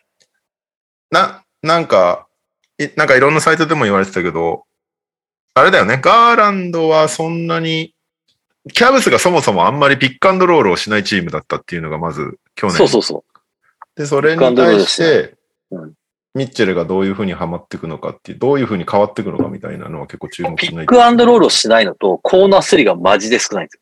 うん。え、それはどういうことですか両方い、あの、両方その特徴は持ち越すんですか、それとも変えたいっていう意味なんですえーっとね、ここは微妙だと思う。えーっと、要は、コーナーが少ないっていうのは、あの、やっぱ、ツービックを置くっていうのもあって、やっぱハンドオフを、かうんあの、オフェンスの基準にすることが多いから、やっぱどうしても、うん。あ他のチームよりかは、あの、スペーシングを取ってってやるより、あの、そういうやり方になってたんだよね。で、なるほど。ジャズは、もうリーグで、本当トップクラスで、あの、うん。コーナー3多いチーム。まあ、本当に、はいうんフォア、あの、フォアアウトワンインのチームだから、うんでその中でも、やっぱりその、ね、ちょっと話題にも上がってたけど、ゴビアに対するパスが少ないっていう、いわゆるプレイメイクにある程度難があるタイプの選手じゃないですか。ドラマビッチェルって。うん。うん、その中でスペーシングがさらに良くないチームに行ってどうなるかっていうのは、まあ、ある程度懸念点としては、やっぱ、話はされてますよね。うんなるほどね。まあ俺、プレイメイクの問題じゃない気がするけあ本当ど。 マジで、マジで嫌いだったんじゃねえかなって俺は思ったんですけど、ノーマン・ミッチェル、 俺はですよ。俺、普通にうまいと思います、ノーマン・ミッチェル。絶対見えないわけないと思ってます。俺の予想ですけど、マジでゴベア嫌いだったんだなと勝手に思ってます。ゴベアは、ミッチェルはすげえやつだって最近になって言ってたよ。それ、あれ、ゴルゴルタットもウォールを心配してたからだから、キャブス行け似たようて、な感じです。よかったねぐらいのこと言ってたね。うんゴビアは。とりあえずの後に。あいつはあの世代で屈指の選手だみたいなことを。今言うんじゃねえよって思ったけど。ジャズで与えられてた負担よりかは絶対軽減されるじゃないですか、ミッチェルは。うんん。で、やっぱり、もうちょっと多分ディフェンスに力も避けるとは思うんですよね。なるほどね。うん。やっこれぱ、までよりもね。うん、オフェンスでの負担が大きすぎて、ディフェンスが不安視されてたけど、もともとはそんなにディフェンス不安視されてなかったから2番で行ってたわけじゃないですか。うん。なるほど。そうね。で、やっぱルビオいるってのもでかいと思うんですよね。あと、ラングさん。うん。だから、あの、そっか、ラングさんとミッチェルは関係性あるもんね。そもそもそね、う、ラングさん、ミッチェル、ネト、ルビオ、もしかしたらロロもあれかもしれないけど、まあ、その辺はやっぱ一緒にやってたし、システムが違っても、あの、落とし込むのは他のチームに行くより全然やりやすいと思う。うん。なるほどね。ガーランドとミッチェル、どっちの方がボール持つと思います、あー、まあ、基本的にはガーランドだとは思うんですけど、ガーランドの方が多分オフボールでの動きはガーランドもうまいと思うから、ミッチェルより。うん。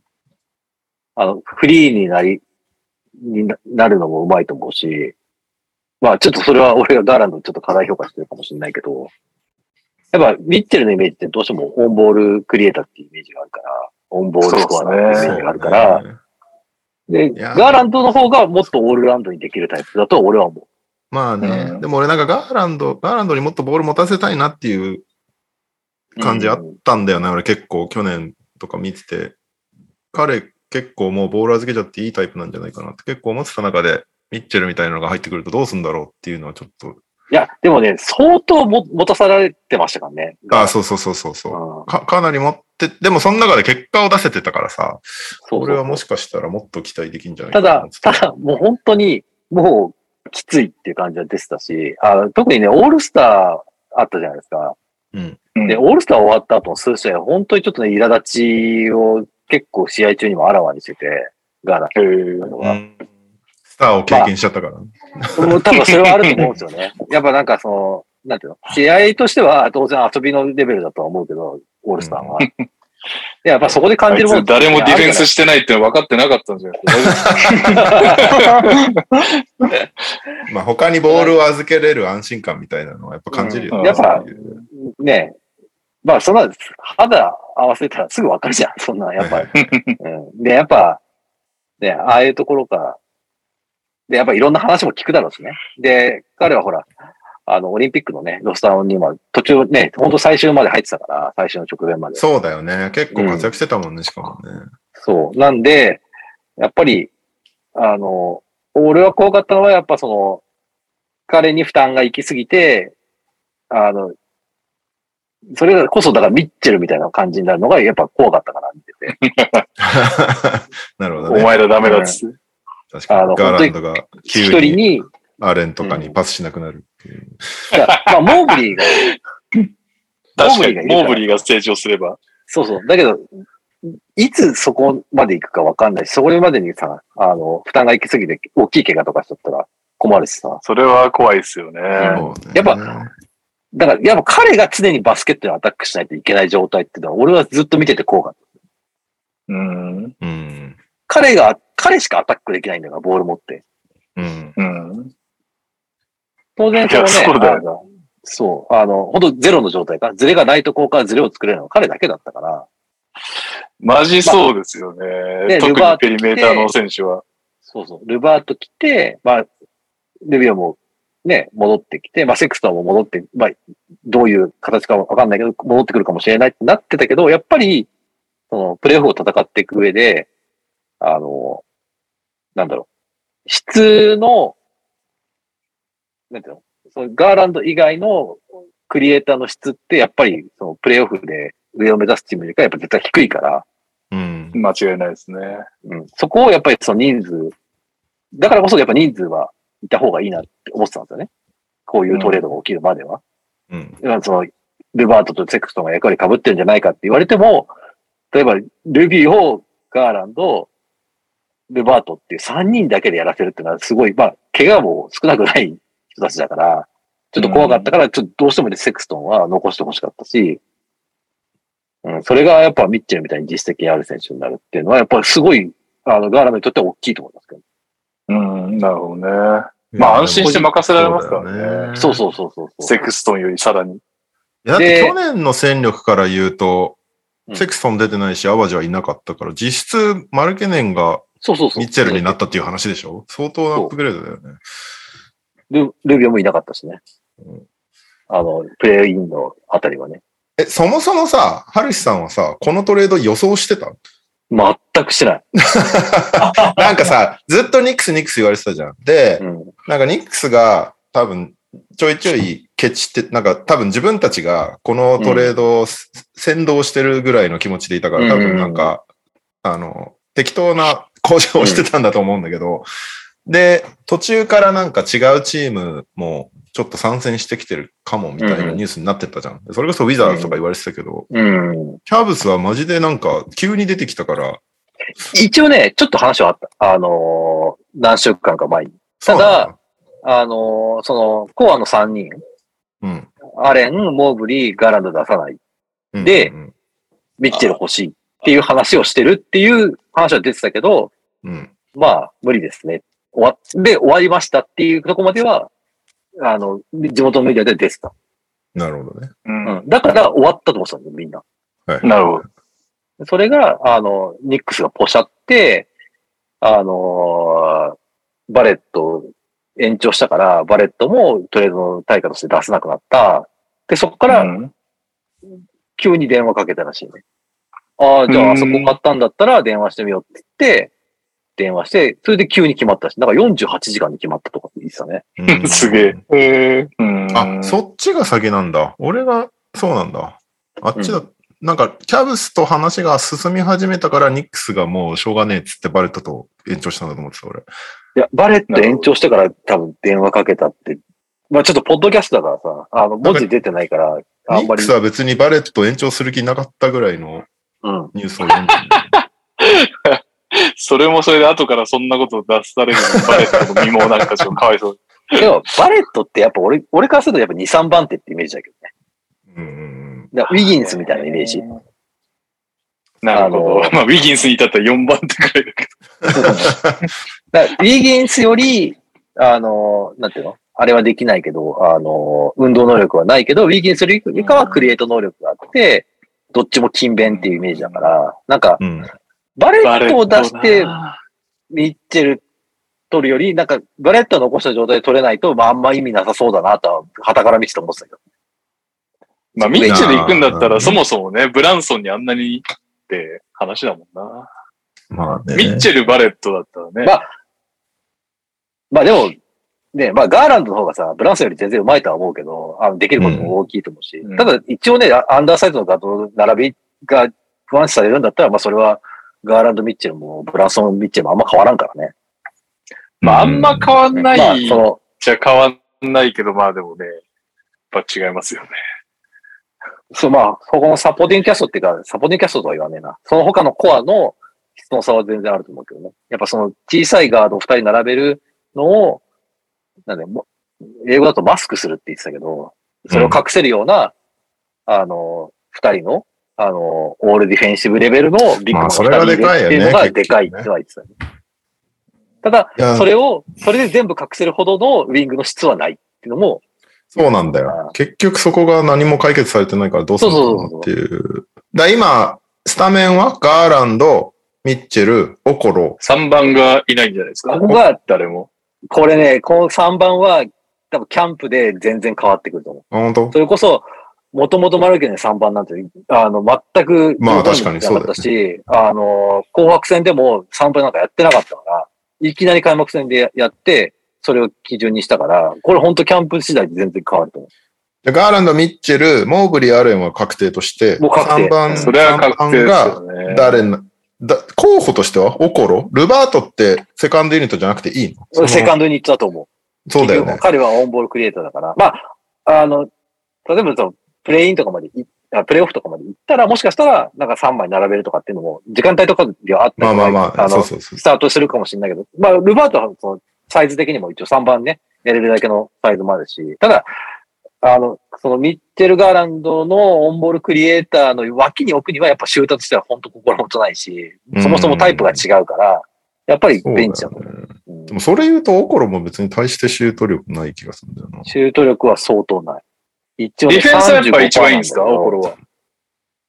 オコロは2番なら、あの、何グレートディフェンダーだけど、3番だとそこまでじゃないって言われてる。そうなんだ。なるほどそう。ねで、結誰局もいない2番誰もいないとして打った時に、3番でシュートを打てるやつがいれば、2番として使える。それが3番になった時に、その、ディフェンスでのメリットが小さくなった状態で、で彼って35%なんですけど、スリーポイントが。うん。 95%が、あの、ワイドオープンなんですよ。あ、それ俺見見た見た見た。びっくりした。ワイドオープンっなてるほど6フィートなんですよね。180まのあ、へ、 3セ下ンチ手ってことですね。そシュう。ートガラ空きで35%だから、やばい。なるほどねし かも、しかもですよ。しかも、平均9.3フィートなんですね。ディフェンスとの距離 が。スリーポイントです。開けられます。 3って相当だ2よ。メ2メーター83センチ。これが平均のディフェンスとの距離なんですよ。スリーポイントの距バ離。スケでそんなに周りにディフェンダーいないことってないよ。だって普通にやってて。これはやっぱ結局、もう、ってことは、あの、4人を5人で守られてるってことなんですね。彼がいるとね。そう。で、これを覆すのって相当大変だと思うんですよ。うん。うん。本当その、ワイドオープンで40%とか入れないと、変わんねえんじゃねえかなと思って。そうだよね。それが例えば300本打つ選手で35%だとかだったら、まだいいと思うんですけど、それを157本ですかね、67試合出て。2. 点何本とかだから、打ってんのが。 うんってなっちゃうと、やっぱりその、スペーシングを取れない。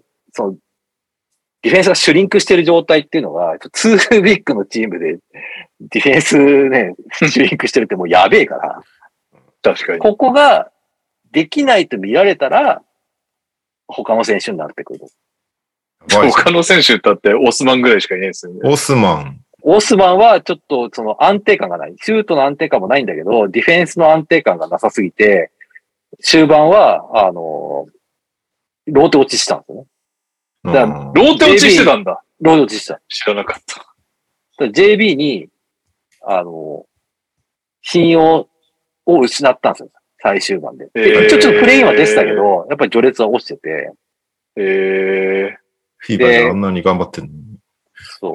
で、一応ね、あの、他の選手だと、あの、ラマー・スティーブンスっていう。ラバー・スティーブンスか。ツーウェアがー、、ラマー・スティンブスってなんか活躍してませんでした彼が一応ね、そこら辺のディフェンス。 ?327.7%。そうそうそう。それでも、序列はね、オスマより上になってたんですそよ。うなんだ。え、ディーン・ウェイドなのディリーンウェイドは怪我。えっ、と、怪我メニスカス。メニスカスティアーで。まだダメな半の月、半月版かもういける。あの、軽いやつだったらしくてね。ディーン・ウェイドって3番守れんすかなんか4のイメージが強い。あ、いけるんだ。守れある。の、マルケネより速い。うんへえ。まあ、じゃあなんか、大丈夫なのかなマルケネと違って、ディフェンス、クローズアウトアタックしてプルアップが打てるタイプじゃない。はいはいはい。あまあ、マルケネもそこまで上手いわけじゃないけど、彼は一応何でもできるじゃないですか。うん。でそう、あと、マルケネのいいところって、やっぱディフェンスの上から打てるところ。そうだね。ークローズアウトに対して上から打てるのがやっぱでかいんですよ。そあの、うねオフェンスが止まらないから。フィンランドじゃ大エースだから。その辺はちょっと ない。グレードは。けど、なるほど俺的には今の昨シーズンのことを考えると、一番バランスいいのは3番ウェイドが多分一番バランスいいと思う。 3番ラブはないのそれはないでしょ。いや守れ ない。シュート力はありゃ、シュート力は。シュート力あるけど。ただモブリーが3も守れるようになるんじゃないですか。キャブスは、やっぱ、 あの、ゾーンが多いんですよ。ゾーンが多いのとスイッチが多い。あなるあほど。やっぱ、確かに、確かに、成長多いね。あの、下は、でかいの揃えてるから、やっぱスピードはないじゃないですか。うん。うんで、上は、ちっちゃいから、うんサイズがないから、あの、ボールをやっぱサイドにバンバン振られて、うん。あの、ローテとか、あの、一回こう、ね、あの、インサイドにヘルプ行ったって外出て、クローズアウトとかすると、やっぱ弱いんですよ。うん。うウんィングがガンガンガンガンドライブし、あの、ボール振ってガンガン飛び込んでくるチームですごい弱くて。はいはい。うん。で、その辺を、なんか、ね、例えば、ラブを3番にする時間もあったけどね。うん。あったけど、そういそうう時なはんやっだ。ぱ、あの、3-2、1-2-2で、えっ、と、モーブリーをトップにして、2枚でかいのを下で守らせる。で、まあ、コーナーは、あの、なんだ、3の2枚を下げるとかっていうやり方をしてたけど、まあそういうやり方をしてくでしょうね。あの、でかいのを並べるんだったら3枚。うん。で、まあラマーとなか、あの、オコロを入れるんだったら、もっと違うやり方にするだろうし。厳しいんですね。1枚。なんか、メンツ的にあれなんじゃないですか。アバジ残しときたかったなっていう。いや、多分アバジとマルケなのは、多分ルバートとオコロにしたかったと思います。うん、まあまあ、でもそれじゃ取れねえよなって、 そうどう考えても取れないよな。やっぱり、オコロとルバートってやっぱトレード価値がやっぱないじゃないですか。まあ、ルバートはまだあるけど、ただそれでも契約最終年だし、オコロは結う局ん、ま、完全に同ポジだから、アバジは。うんうんアンダーサイズ3番の2番がナチュラル。で、や役割が違う。特徴が違なうと。なるほど、でそういう選手取ったってことは、やっぱり、オコロよりアバジの方を上に見てるわけですよね。うん、うん。キャベツがそういうことでだよ当ね。然、いや、ユタもそうだったから、アバジを持ってったわけだし、だ出せるもん全部出したって感じです。な るほどね。コア、コア3以外の出せるもんは全部出したっていう感じだと思オリミラ君から3番モブリーじゃダメですかって言ってます。う。誰を4番にするんだろ知らん。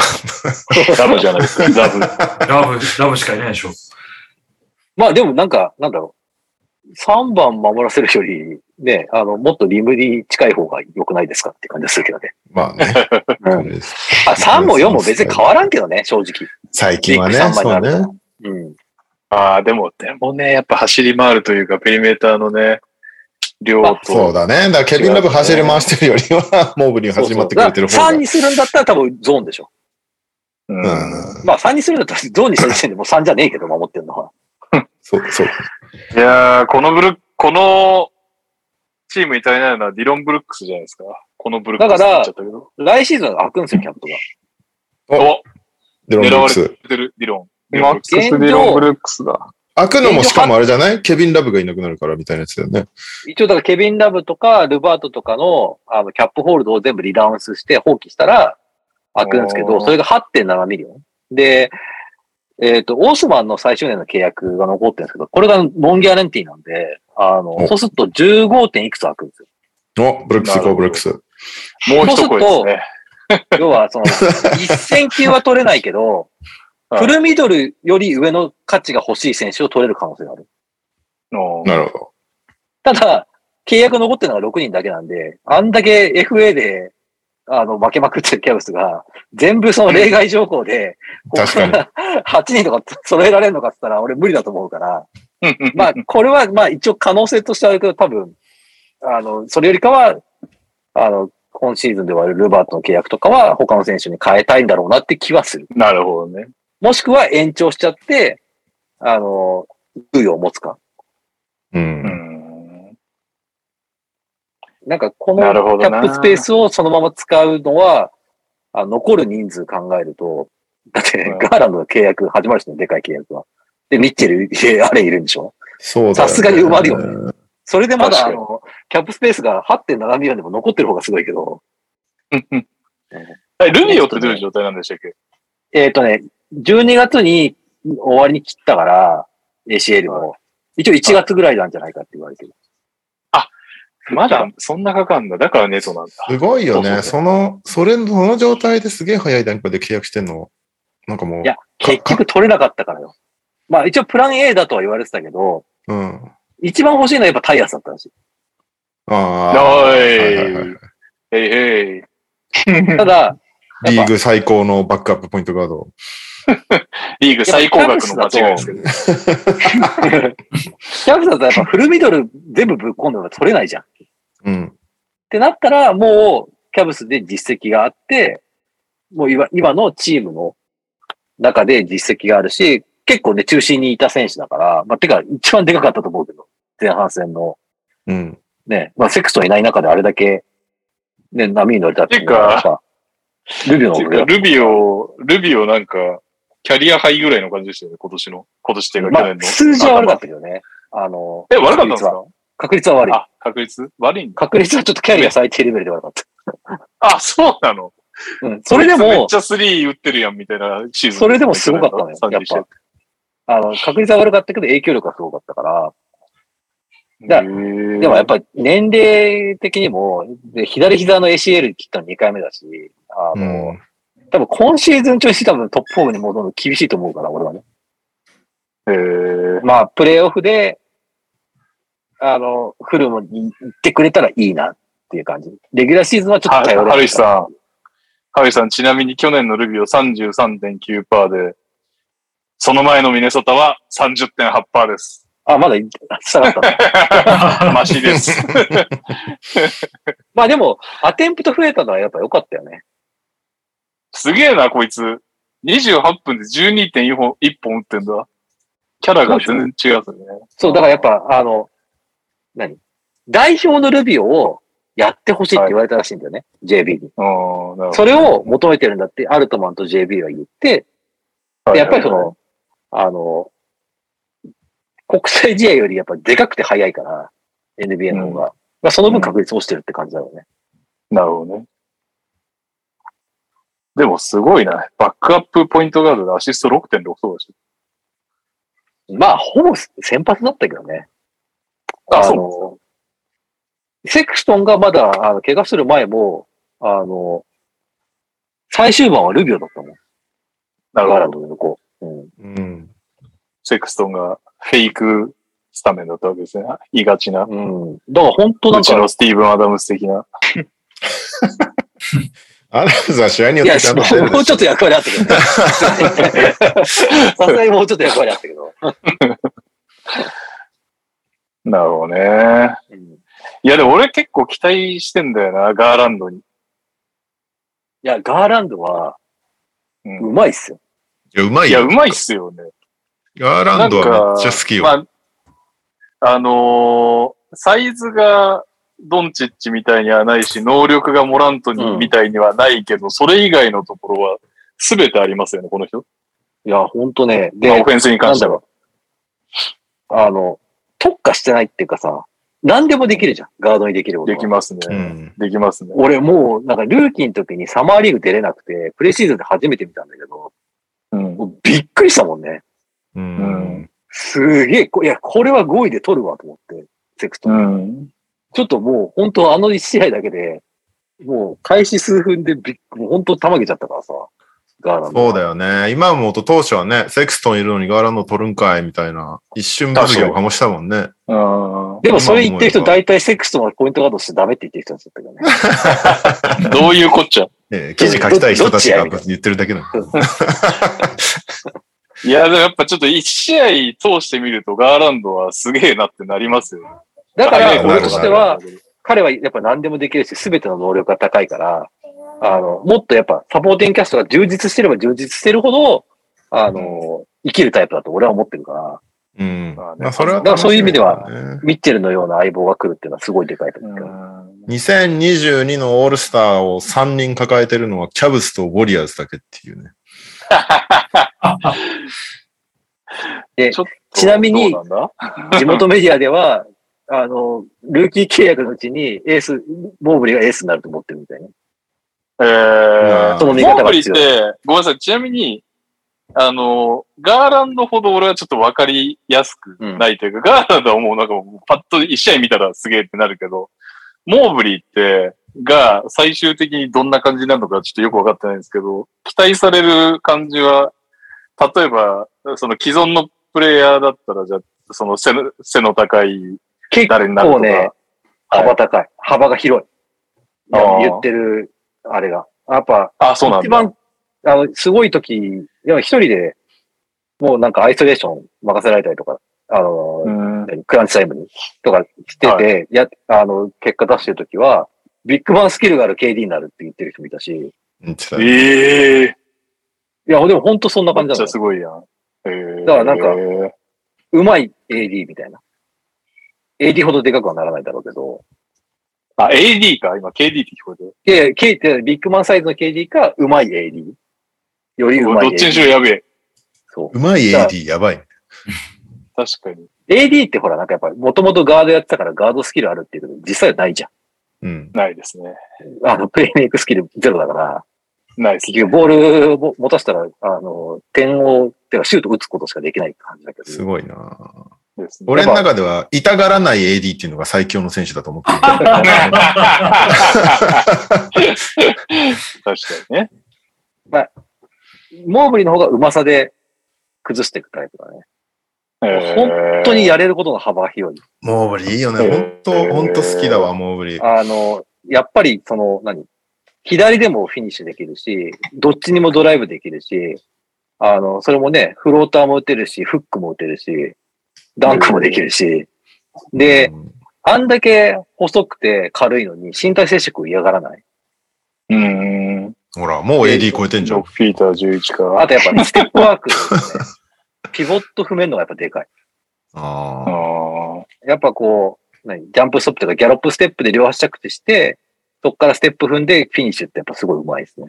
いいうね。ん。かつプルアップを。を打てる 可能性、可能性っていうか、プルアップガンガン打つタイプになりそうだから、うん来。年あたりのオフシーズンに、オラジュアンとステップの ワークアウトしてる動画が出てくるのがこう見えてくる。ありそう。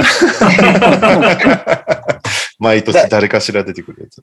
今言われてるのは、その何デジグナイトルーキーエクステンション自分がやね。ってくれそう、そこを結構気になってがんだよねできないか。ら、要は、ローズマックスっていうさ、ルーキーの経過終わった後のマックスって25%が条件だけど、まあその、うん。何、オールルーキーとか、ね、オールディフェンシブとか MVP, MVP とか取ると、まあ、30%のマックスの契約を得られる。ね、通称ローズマックスとかって言われるけど、ああいうのを、あの、狙える選手なんだけど、あの、それってチームに2人だけしか置けないんですよね。ああ、なるほでど。それは、ガーランドが1回、今シーズンうん契約して、かつ、あの、ミッチェルが来ちゃったから、もうその資格はないんであ、すそっか。そう、だかうら、わ。延長契約ができないのよ。その、まあ、延長契約自体はできるけど、その、フルフルのマックスでできないっていうのやをば、で本人がどう思うかっていうとこそろう、ね。一番高いのは、その、今シーズンイングラムがやったような、再契約で5年8%レイズの25%マックスが最高値になるから、まあ延長じゃなくて、制限付きそう再契約 FA でやるっていうやつね。だから一キ年ャブスは待たない絶対、絶対残せるんだけど、どうなのみたいな、そういう、その状況って、みたいな。だから一応、CBA が24、25で切れるのかな24で一応オプトアウトできるっていう。そうそう。だから、あの、ロビーイングをすごいするんじゃないかって、ダンギルバーとか。あ、それ言われてるよね。公開だでから、デジグネーテッドプレイヤーの制限をなくせみたいな。そう、なくすとまか、あ言わまれてるあよね三人に広げるとかっていうのを、は言われてる。うんどうなるるかわからんけど。だから今、チーム側への制限がお多くてさ、その CBA って。で、ただでさえ今、もうせ、プレイヤーエンパワーメント時代のこ、なんか最絶頂期みたいにとこにいるいるじゃん、今。うん。うんそこをもうちょっとチーム側に力を戻さないとね、みたいな交渉になると思うから、そこでもうちょっと有利になれば、キャブスとしてはやったぜっていう感じになる。で、そういうので、ね、あの、すげえ口出すタイプじゃないですか。発言権が大きいタイプだから、確かギに。ルバートって。うんだか本ら、当のギルバートとその他何人かしか反対してないみたいなの何度もあったもんね。CBA のう公開で。だんからみんなが嫌いなスーパーマックスの選手をもっと増やそうっていう方向性に持ってきたいんだと思モーブリー、そんなすごいのか。でもモーブリー、モーブリーが1年目であんだけ活躍したからこそ、ミッチェルトレードしに行けたっていうのは絶対にう。ある、あるある、絶対ある。だからこれでだってさ、2位でロケッツがジェイレン・グリーンじゃなくてモーブリー取ってて、3位にジェイレン・グリーン、クリーブランドだったら、確かにこんこのトレーダー間違いなく起きてないですよね。確かに。一応、バークさんと DM で話したのは、 話して、今シーズンほら、ビッグマンが3人トップ3行ったじゃないですか。指名されたじゃないですか。うんバンケロ、ホルム、グレーン、ジャバリスミス。うんちなみにマークさん的には、モーブリー含めてこの4人だったら誰が一番上ですかって一応マークさん的には圧倒的にモーブリーです。う。うんんトリプル J も混ぜてほしいな、その中に。。うんトリプル J は、本当ね、あの、バブルの時は、本当になんか次世代ビッグマンのナンいバーやワンすなごのかったよ ねマジ、そこ。がピーク組に入れられるタイラー・ヒーローとトリプル J と A マジやめて、マジやめてほしいわ。そんな、その中から一歩出たい。 JJJ はもう、とにかく試合に出ろとしか言えないわ。 2年前、あの、2年前の状態であの、あのうまさだったのに、そっからうまさ的にはふうまくなってないからね。いや、リハビブリロブ中はしょロッうクを、ブがないロッですクよ。を。ままだリハビリ中。リハビまあ、リリ中はハビリ、リハビリ中でブロック王だったっていうのはすごいよね。そうですよ。 そっか。態そ度っかガチの開リハビリになっ幕、てるから。開幕いねえ開のか、幕、 JJJ。開幕いないですよ。最低でも 2, 週2ヶ月いつ見れんだよ。え、な、な、な、ね、何やったんだっけでもう一え回治療してますよ。どこだあれっすね。多分、足元々のの半月、板で足の疲労骨折ですね。いや、半月板じゃないです。疲労骨折。あー別ですね。半月板もでも人によりけりだよね。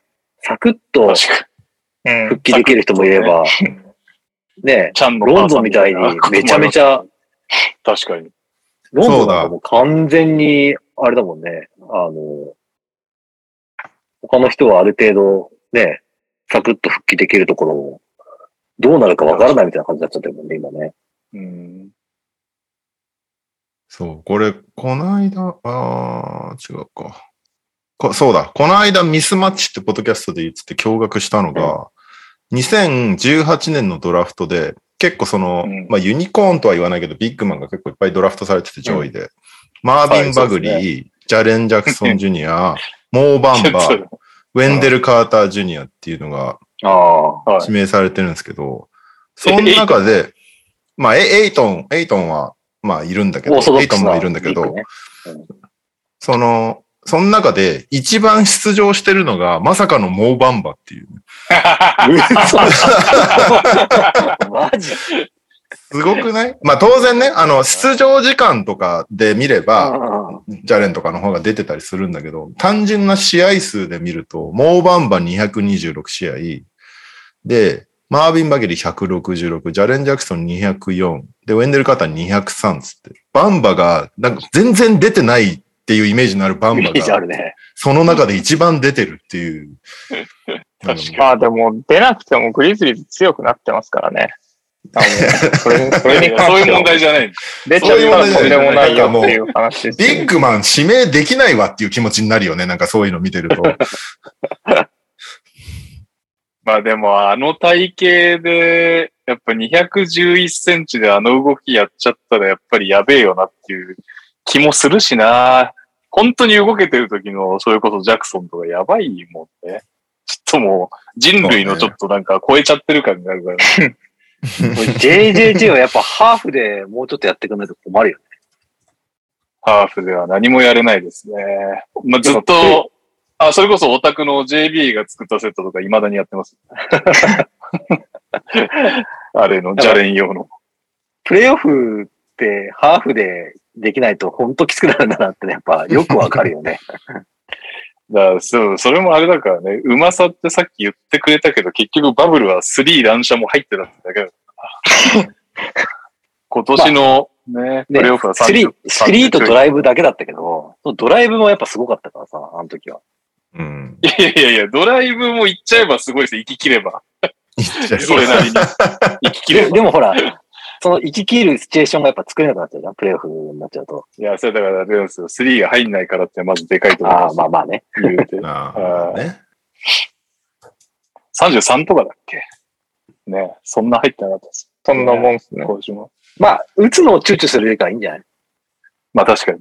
うん。マジ躊躇し始いめたららねえもう終わ3っちゃ打っうたかんらだっけなんかゴールデンステートのシリーズだっけマジ意味わかんねえ最後3打って。まあ、打ちました ね。しか ブも、あロれックされただっけなんだっけあったあったあったあ った。あれは OK なのかみたいな話をした記憶が。タイムアップってこれかよっていう感じだったよね、確かにそうね。そうそうそう。むちゃくちゃなやつ。しかもね、あいつなんかな、なんか違うんだよな。AD とはなんかまた違うメンタルの弱さを持ってんだよな、ジェジェジェもう弱さっていうか、すげえチルな感じなんですよ、常に。う。なんかそのあの、あゴールデンステートのバトルとも俺は関わんないみたいな感じの雰囲気が。だあ、確かに。からなんか、どちらかっていうと、シアカムみたいになんかちょっと熟成されればいいんだけど、なんか、もっとあそこまでいかない可能性もあるよね。確かにチルで。だよね。ななんか何度もこすってる気がするけど、このエピソード。あの、取材に行った試合もね、割と J- 確かに JJJ がもうちょい頑張れば勝てたんじゃないかみたいな試合だったの に負けた後、へこんでそうだね、インタビュー大丈夫かねって言ったらすっげえなんか陽気だったっていうの があほんとそうなんだよな。悪いことじゃないんだよる。な。そうね。多分友達になれる、一般人が友達になりやすいタイプなんあだそうそうそうそう。仲良くなれる自信はあるっていう ね。なんか、ベアベステリラートンとか感にが少はな、い。ベテランとかには切り替え早すぎるって嫌われそうなタイプ。確かに。なんかいや、同じロッカーカにチロャンーバルズトラーにキレられそう。そう、オークリーとかバトラーとかいたらね、めちゃめちゃ言われちゃいそうだけど。どうなんだろう。で、キャブス何位なんですか今シーズンは。確かに。今シーズンね。気づいたら10時だったよ。あ うまくいけば4位。 まあでまもあそこだうまよくいけね。そこだよね。ホームコートアドバンテージを取りに行きたいっていうのがは一個の目標だよ最ね。低6位。あの、うんストレートプレイに出ないっていうのがね。そう、プレイに出ないで、うんまあ、カンファレンスセミぐらいまでは行ってほしいけどね。そまの、あだうからまくいって4位の勝てない3チームはどこなんですかあー、セルティックスとバックスミルウォーキーセルツ、まあ、フィーディーかな。まあそうだよね。フィリーいなんだ。や、だからブルックリンとかがゴタゴタで落ちてくるとか、ヒートそういうがヒ怪ー我ト人がが出る、とまか、あ、まあでもなんかタッカー抜けたホークスが復活しないとか。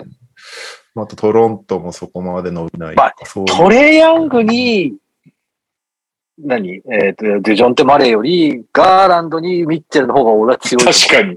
いや、それは俺も思うっす。あ、まあ、オフェンスだけ見れば。そう、デね。ィフェンスはね、デジャンテまでいいけどね。に。いいと思うけど、やっぱ、まあ、だあそこは多分、ホークス、キャブスは大丈夫だと思うんだよ。で結局だからあれだよね。あのーガードポジションにデカめの選手を置いてるチームが絶対苦手とするよね、キャブスはね。そうだね。だブルースとか逆に相性いいと思うんだよね。うん。あなるほどラービン・デローザンだからさ。はいはいはいはい。いなんかね、いかにラービンがディフェンスダメダメ言われてても、やっぱサイズのデカさっていうのはあるし。だホーネッツみたいなチームはすごい苦手よ。ああ、ホーネッツね。確かに確かに。も う、あの、アスレチックウィングだらけみたいなところは、うん本当にマイルズ、マイルズ・ブリッジス容疑者が多分来週。あれは、あれはもういないことになってるから大丈夫。 大丈夫か。 前提か。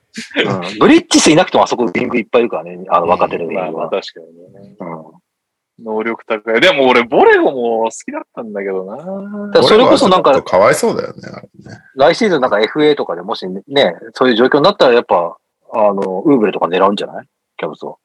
ああなるほどねまあ確本かに。当、ずっとそこが課題として残るよね、キャブスはね。うん。まあででも、ウーも、ウーブブレレ来てとかだも、ったらワンチャン余ってるだろうしな。うん。で、ウーブレ来ても多分やっぱそこが課題って言われると思うけど、どうどうなんだろうまあでも今よりはマシでしょ。今よりトもレードデッドラインまでにそこを補強しに行くのかな、キャブスって。あ状況次第じゃないです焦か。り、焦りトレードで春石さんが悲鳴を上げるみたいな話をして。まあでもそ、そこまでどんだけ勝ってるかによって変わってくるか、やっぱり。まああとは、クラウダーとか。ああ、クラウダーなんかちょっと出たがってるもんね、サンズ。むしろクラウダー、ボヤン、えーウーブレとか、まあそれは多分みんな契約最終年だから、うんあの、ディロンも、ねディロンも最終なんですよ。ディロンも全然、あの、めっちゃ売りに行くな。結結構上位のターゲッ トです。キャブスのおお。でももうキャブスし指名権一個も残ってないから。どうすんのそうそうそうそう。だから、あの、レバレッジがないからさ。うん確かに。だから、例えばその、2年エクステンドして、ルバートを出すとか、まあ、もしろルバートをね、あの、その次のシーズンも、あの、使いたいっていうチームがあればね。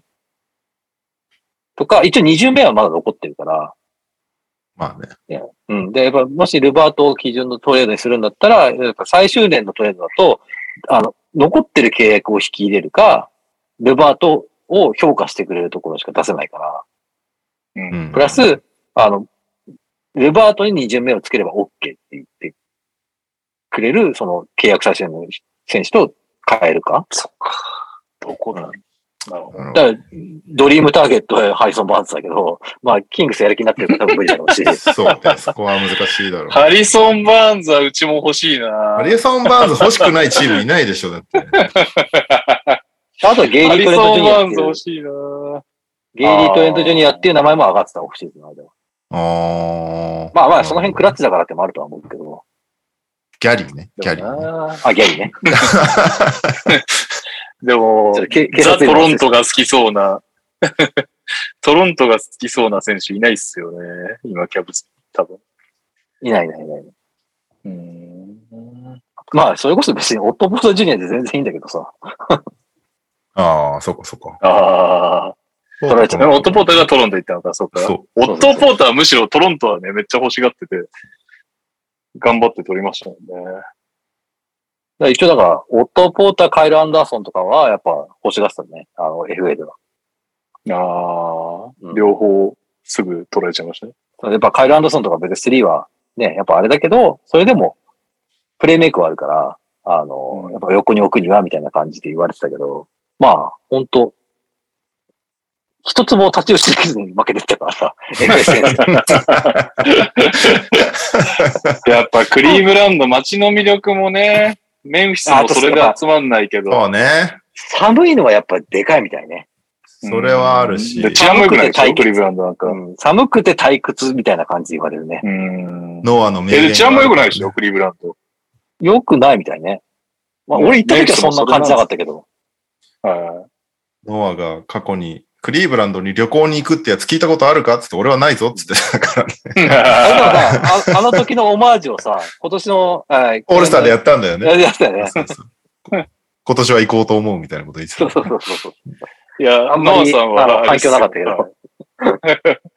ノアさん、あの、メンフィス来た時に、コンディションが良くなってて、いや、ちょっとニューヨークはリットすぎたわ、つって。今回何もない方がいい、つって。めっちゃおもろか った。正直でいいわ、ノア。はい。あここで問題です。これ、ハルシさんは知ってると思うから、残りの、さチラチラ映ってくるニャオも含めて答えてほしいんですけど、ー はい。最後にキャブスが、レブロン・ジェームズ抜きで、プレイオフシリーズに勝ったのは何年でしょ勝ったのは知らんな、俺でも。う おプレイオフに勝ったレブロン・ジェームズがいなくなってから、まずキャブスは勝ってないんですよ。プレイオフを。一回も、シリーズ。プレイオフは出てるんだ。むしろ。出てないいな出てなく、いなく出てない。だから、去年だ、いけたはずなのが、プレイインで負けちゃったっていうのがあるけど。出てもない。で、それよりも遡っても、そもそもプレイオフシリーズに勝ってないのよ。キャブスって、ここ何年も。うん最後に勝ったのはいつでしょうプレイオフシリーズ。あレブロンがいないくてってことだから2003年以前だよ。そそういうことか。はう。い。レブロンいる間はね、優勝まで行ってるからね。だあれじゃないのマーク・プライスとかの時ってことでもまあそうね、その辺だよね。 ?91。な !92、93シーズンが最後です。おお俺の予想よりはマシだった。 30年だから行ってないってことですね。レブロン抜きとか。テレル・ブランド時代だなるよほね。どね。テレルブランドぐいらやはい行ってない。やテレルブランドもっと後でしょああ、でもテレルブランドいるわ。1年目、2年目だね。いるんだこれテレルブランド。えー、えっとね、メンツ的にはマーク・プライス、ホット・ロッド・ウィリアムズ、あと、懐かしい。ジェラルド・ウィルキンス、ラリー・ナンスまだいるね。お父さんの方ね。当然。あと、スティーブ・カーもいますね。もでもトレードうあれはいないんだ。ダニー・フェリーもいる。イーローもいる。おーあ、ドアティもいる。結構割と。ロンハーパーもいないよね。ロンハーパーもいないね。えーケンプ時代が多分出たのは最後だよね。ケンあ、出たけど勝ってないのかな多分。うん、97年ケンプ時代っていつ97とかじゃないケンプ時代と呼んでいいのかなあの時代を。一応俺、マケリンファ ナ。マリファナを覚えてしまったケンプさん。結構リブラン割と太っていたケンプさん。ボブ・スーラとかか。スコット・ブルックスいますね。イルガースカス。ブレビン・ナイト。ブレビン・ナイトルーキーシーズンだ。えー、プルーキー4人とかで旋風巻き起こした時でしょ、確か。ブレビン・ナイちょっトと。そんな旋風はクリーブランドの人しか知ら ないじゃん記デレッ憶ク・がアでンダーもソンとか。でもそうだ、デレック・アンダーソン、えっと、セドリック・ヘンダーソン、ジドゥルナス・イルガースカでイルガースカス、ブレビン・ナイト、4人だね。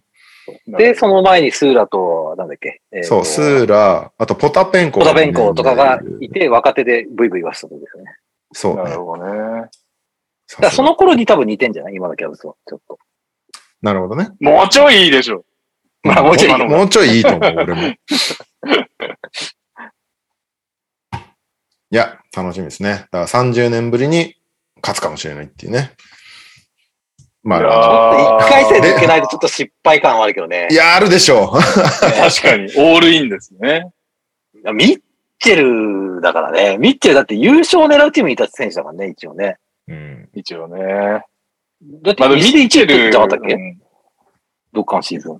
言うたって。あ西の1位でしたね。はい。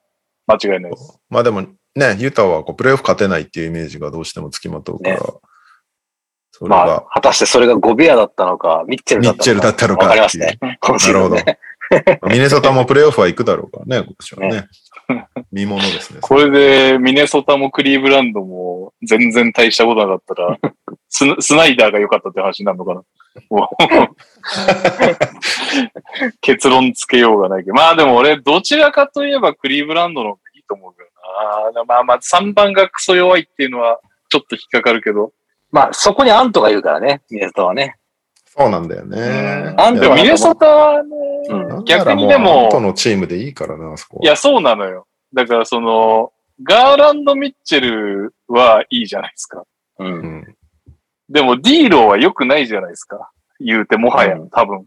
ちょっともう期待できないじゃないですか。でアントだけってなると結構きついんじゃないかなっていう気がしますけどね。どうなんだろう。わまかあんなでいも、ツー、ツーガードで、で、ウィング弱いともうまんまポートランドだけどね。 昔の。確いかや、に。そうなんだよね。だからそこのジレンマや。そこがすごいよぎるから心配ではあるんだよね。いや、でも、ポートランド言うてカンファレンスファイナルまで行ってますから。そうね。とりよあかえっずた。けどね。あの戦力で言ったの。そうだうね。んうんまあ、あと、ポートランドには、アレンとモーブリはいなかったからね。そうそうそうそうそう。確かに。うん。はい、じゃあ、10時も回ったんで、キャブスコーナー、一もういい旦です終了します。ちょっと一旦でも、このコインス、あれ、持ちキャブのちょっと告知してくださいよ。確せっかにかくなんで。ここ今で、一こ番のタイミングであキャブスファンが聞いてる時間帯だと聞いてるんで。はい。え、告知まあ、いや、こういうのやってますよっていうの知らない人あはー、えいっ、ると思う。と、なんだっけ、白玉もちこだったかな今の。確確かに、ツイ ッターフォロネー変ーえム。るからさ、いつ、今どの名前かわかんないけど、そのもちこっていう人と一緒に、もちキャブっていうポッドキャストと、一応 YouTube も、あの、やってます。まあ YouTube とポッドキャストは、あの内容は一緒なんだけど、一応その視覚から入れるように、あの、文字起こしとかして、まあもうちょっと見やすいようにして、すごいあよ。の、絶対大めっちゃ変だ。めんどくさいやつ。あれ一応、なんか俺が文字起こしして、あの、モッチーが、あの、当ててんだけど、おじょこそうなんだ。やば。ど、どっちかがやる気なくすと一気滞るっていうね。いや、い絶や、そりゃそうだわ。対辛いだけだよ、あれ。だって仕事レベルの作業量っすよね、それ。まあ自動文化字起こしよでり多分きるなら当ててる方が多分しんどいと思うけどね。まあね、あの、時間文字起こしは暇だからなんやかもうっやったことあるけど。文字起こしはなんか、なんていうのもうなんか、こ、何もう、歯を食いしばってやればなんとか終わるからさ。い終やわりは見えやすい。ー AI 導入にしよう、AI。で、やってるので、あの、ちょっと、はい。直近はいつ撮るかちょっとまだ決まってないですけど、またオフシーズン中に1、2回は、あの、まあ、この、何えっ、と、オ フ振り返りオフシーズンの動きうもん振り返ったりとか、いろいろするんで、一応なんか、えっ、と、向こうの記事、あの、課金の記事、地元紙の、キャブズのクリーブランドの地元紙の記事とかを、まあ、ね、ちょっと課金記事なんで、まあ、ある程度ちょっとこうつま、つまんで紹介したりとかしているので、まああんまりこう、他の人が出さないような情報も紹介できてると思うので、まあよかったら聞いてください。イェーイ。いいですあとで持ち株。 URL とか後で載せときます。はい、お願いします。はい。ということで、一旦ありがとうございました。つって、別にここからもコーナーも付き合っていただきますが。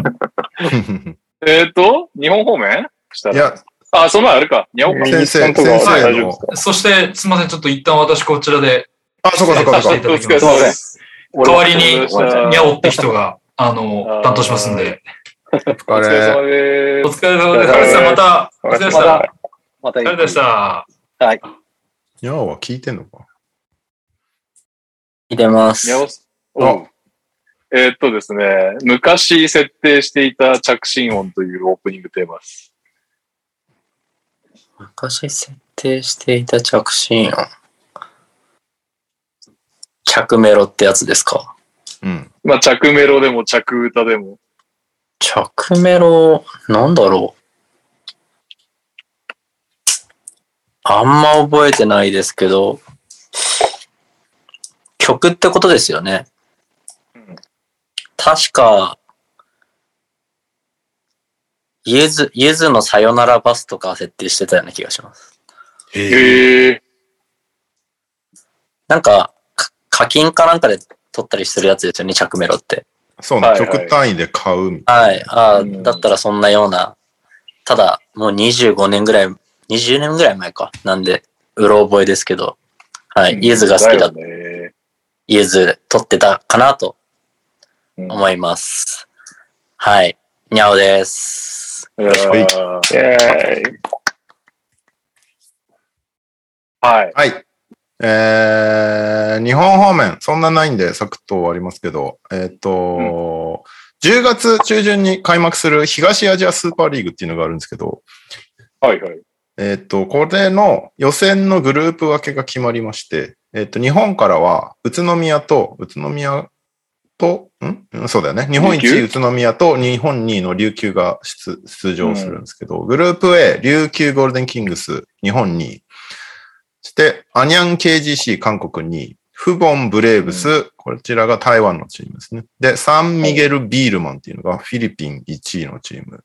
うん。で、グループ B が宇都宮ブレックス日本一、えーソウル SK ナイツ韓国一、そしてベイエリアドラゴンズ、これはなんか中国のチームをなんか無理やり作ったやつ。 無理やり作ったやつ。 いや、なんか中国のリーグがなんか多分いろいろ政治的な理由で参加してないんだけど、中国人選手をなんとか入れようみたいなので無理やり作ったチーム。それすごい。へーなんか香港の、香港として参加してますみたいな感じにしてて。あで、オーストラリアのあの、 ブライアン・ゴールジャンっていう割と有名なヘッドコーチが、えっと、ここをヘッドコーチしてるんで、それなりのチームだと思う。で、TNT トロパンギがフィリピンに、この8チームによって、えー、今年からあれだよね、シーズン通してやるっていう感じにうーんなるんで、その、まあ、琉球と宇都宮が結構シーズン中の負担がでかくなりそうなのがどうなるかっていうのが結構確かにね。なんかね、東アジアスーパーリーグ、ずっとなんか夏にトーナメントみたいのでややったりはしてたんだよね、ここ数年。で、アルバルなるほクど。優勝したりとか確かしてたと思うんだけど、ちょいちょいなんか本腰を入れ始めてて、なんかここ、なんか知り合いがここに、のスポンサーになったっていうことが最近発覚して、え、リーグのそう。 なんだそれ、えー、話がでかいな。そうそう。あ 明日、明日ちょっと話を聞いてくることになる。 どういうことっていうか、そうそう。えー、ちょっと今後もしかしたら注目かもしれない。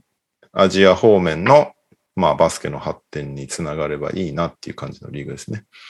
うーんまあ、なんか B リーグの邪魔になっちゃうと、すごい煙たがられる存在になっちゃうから、その辺がどうなるんだろうなっていうのがちょっと気になるけど、まあでも一応、琉球も宇都宮も今年ちゃんとそういうのを分かった上で参戦してるだろうから、その上でいい結果がちゃんと出ればね、なんか賞金がすごい確かでかいんだよね。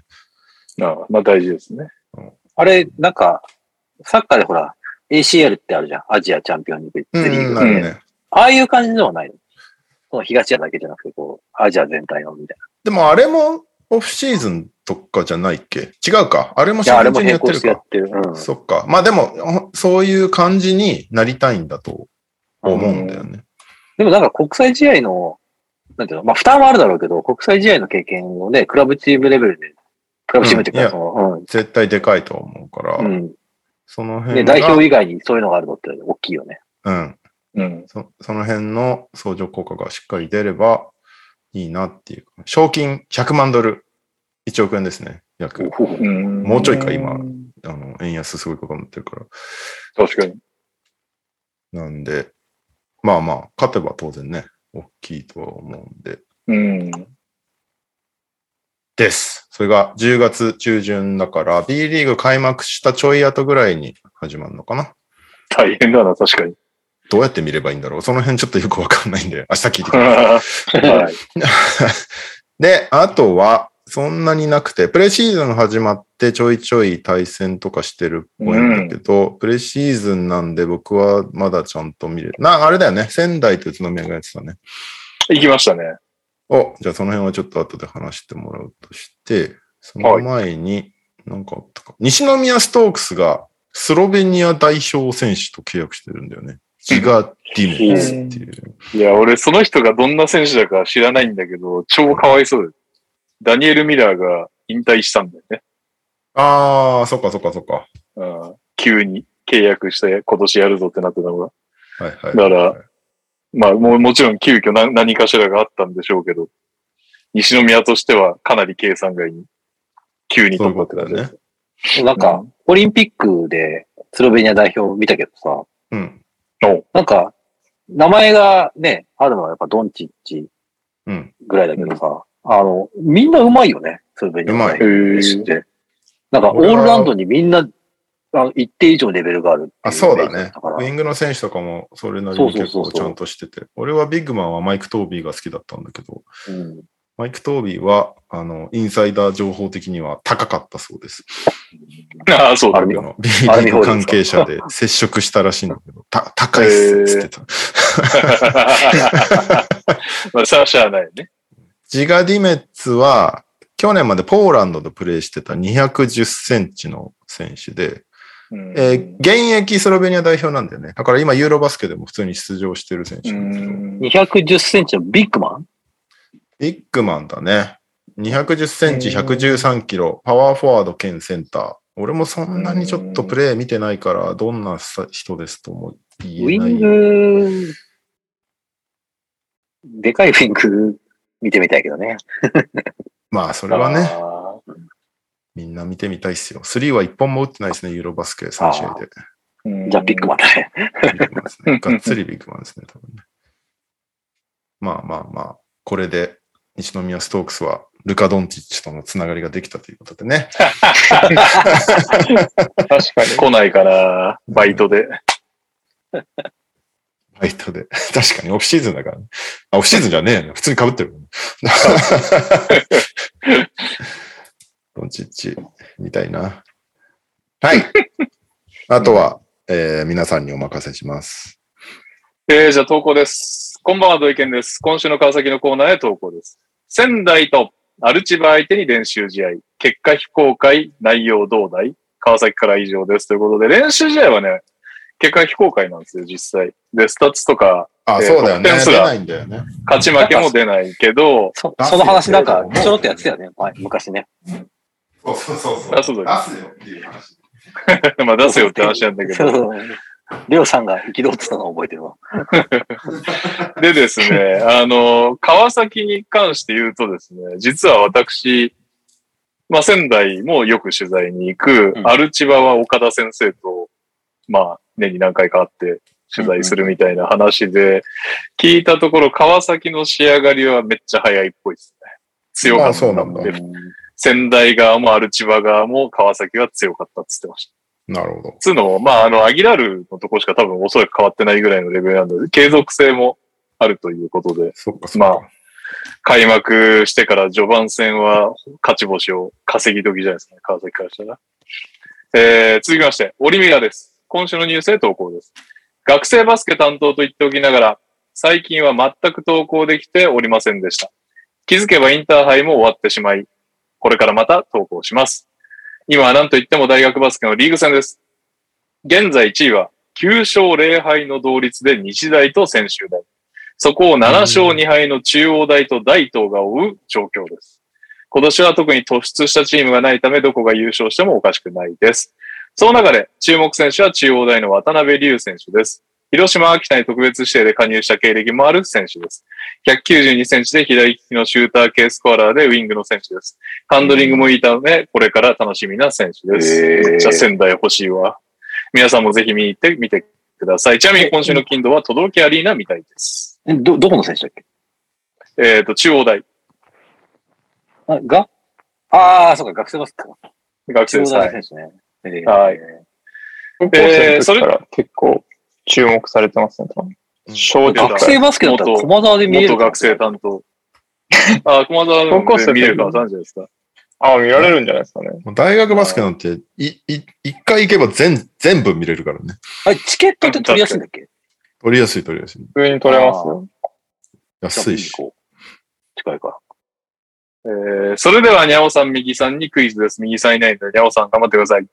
えー、関東大学バスケリーグ戦で同率1位のチームはどことどこでしょえ、なんで僕にクイズなんですかね。いつだって君にクイズだよ。問題は何ですか大学の同率1位はどこか、はいいうどことどこか。今のですかはい。えーっとね、どこかな中央と筑波。日大と専修大ということでなんでクイズ、なんでククイイズズみたいさっき言ってたね。な。さっき言ったのにこれ、これでも、俺に問題出されても俺多分答えられなかったよ。ですよね。みんな難しいんですよ。さっきま本当にで NBA の話してたのに、いきなり日本の大学の情報は結構入ってこないい。や、ほんとそうなんですよ。みんな分かってないんですよ、大い変。やいやいやいいややいやいやいやいや。にゃおは、にゃおは絶対キャブズの話も入ってきてない。いやいや、もう僕分かりますよ。ね。ためになる話 です。セドリねねセドリック・ヘンダーソンとか分かりますよ。これカードで知ってるだ けだ。あ、セドリ。お疲れ様です。ダバーツです。島根短歌を投稿します。プレ開始。まずは香川と次広島。今年の島根もポコスカ3。チームとしてプルアップも含めてガンガン3を狙う姿勢が見れました。一周空いてしまいましたが、にゃお先生へクイズアタックします。えーえー現在の右利きさんのツイッター名は何でしょうフルネームでお答えください。かっこ絵文字は除く。え、多分ですけど、右利きの、うん。あの人のことだから、うん。ああ、でも、誰だろう。右利きのジャ バリ・スミスですかね。惜しいえ、何正解は右利きのジャバリでした。うわ正解でしょ、もうこれは。 K KPJ 時代や右利きのみ時代も経て、現在はジャバリですが、ファミリーの名前はさすがに覚えていらっしゃいましたよね。もし、鳥取からは以上です。俺、右さんのさ、ツイッター名がさ、右利きの KPJ からさ、KPJ 外れて右利きになった瞬間、超ショックだった よ。せめせめて違う選手に行くんだったらまだ分そっかかるそっか。送り出した側からするとね。そうそう。あ、もう KPJ に対する熱冷めたんだなっていう、単純に。すげえショックだと思えてるわ。スープの熱も冷めますから。トゥープじゃないから。だけど、それ JR だ。 そうだった。そうだった。KPJ は、たあれだ、ロッカーが移動されてて怒ったやつ。あの軽食っていうはい。あの、そうだ、軽食投げたよね、やっぱりね。そうそう。何か知らないけど。スープも入ってたんだよね。適当だな。あーネトリビアイエーイというわけで、このコーナーはリスナーの皆さんから届いた NBA バスケ下ネタジャンル部門で明日使えない無駄知識を NTR ファミリーが100点満点、単位は不運で評価する企画です。開幕までに高い不運を出した上位3名に何らかのプレゼントが贈呈されます。えー、現状1位、オリミラ。オリミラの誕生日12月1日は武田信玄の誕生日。82風雲。2位、えー、平井大輔さん。ガーシーが経営していた六本木の有名なバー、マッカの共同経営者はアメリカザリガニ平井。これは81点。これね、先週跳ねたやつね。これでも俺も聞きながらちょっと面白かったもんね。そしてですね、なんと、3位も、平井大輔、俳優遠藤健一は、神戸の王子動物園いるパンダのタンタンが大好き。いや、強いんとだよ、平井い大う輔ことで、平井大輔、完全強にすぎ掴んでき問た題がね。はいえーっと、ここでですね、にゃおさんが今、サイレント参加にちょっと家庭の事情で切り替わったということなので、 25一人25点。はい一人25分か。半分でだからこれ、 13これでもさ、毎回聞きながらさ、俺だったらど、なんてつけるかなってちょっと聞きながらう運転してんだけどさ、全然わからんで、いや、わかんないよ。あ正解ないですから、別に。適当だよ、毎回。毎回、カズマ頼みだもん、基本的に。基準作りが。ということで、カズマ、レオ、大柴、春樹ですかね、今日は。はいやっていこうと思います。コンバード意見です。ネトリビアへの投稿です。リンゴを片手で握りつぶすために必要な握力はおよそ80キロ。以上です。いいですかはい。ゼロ。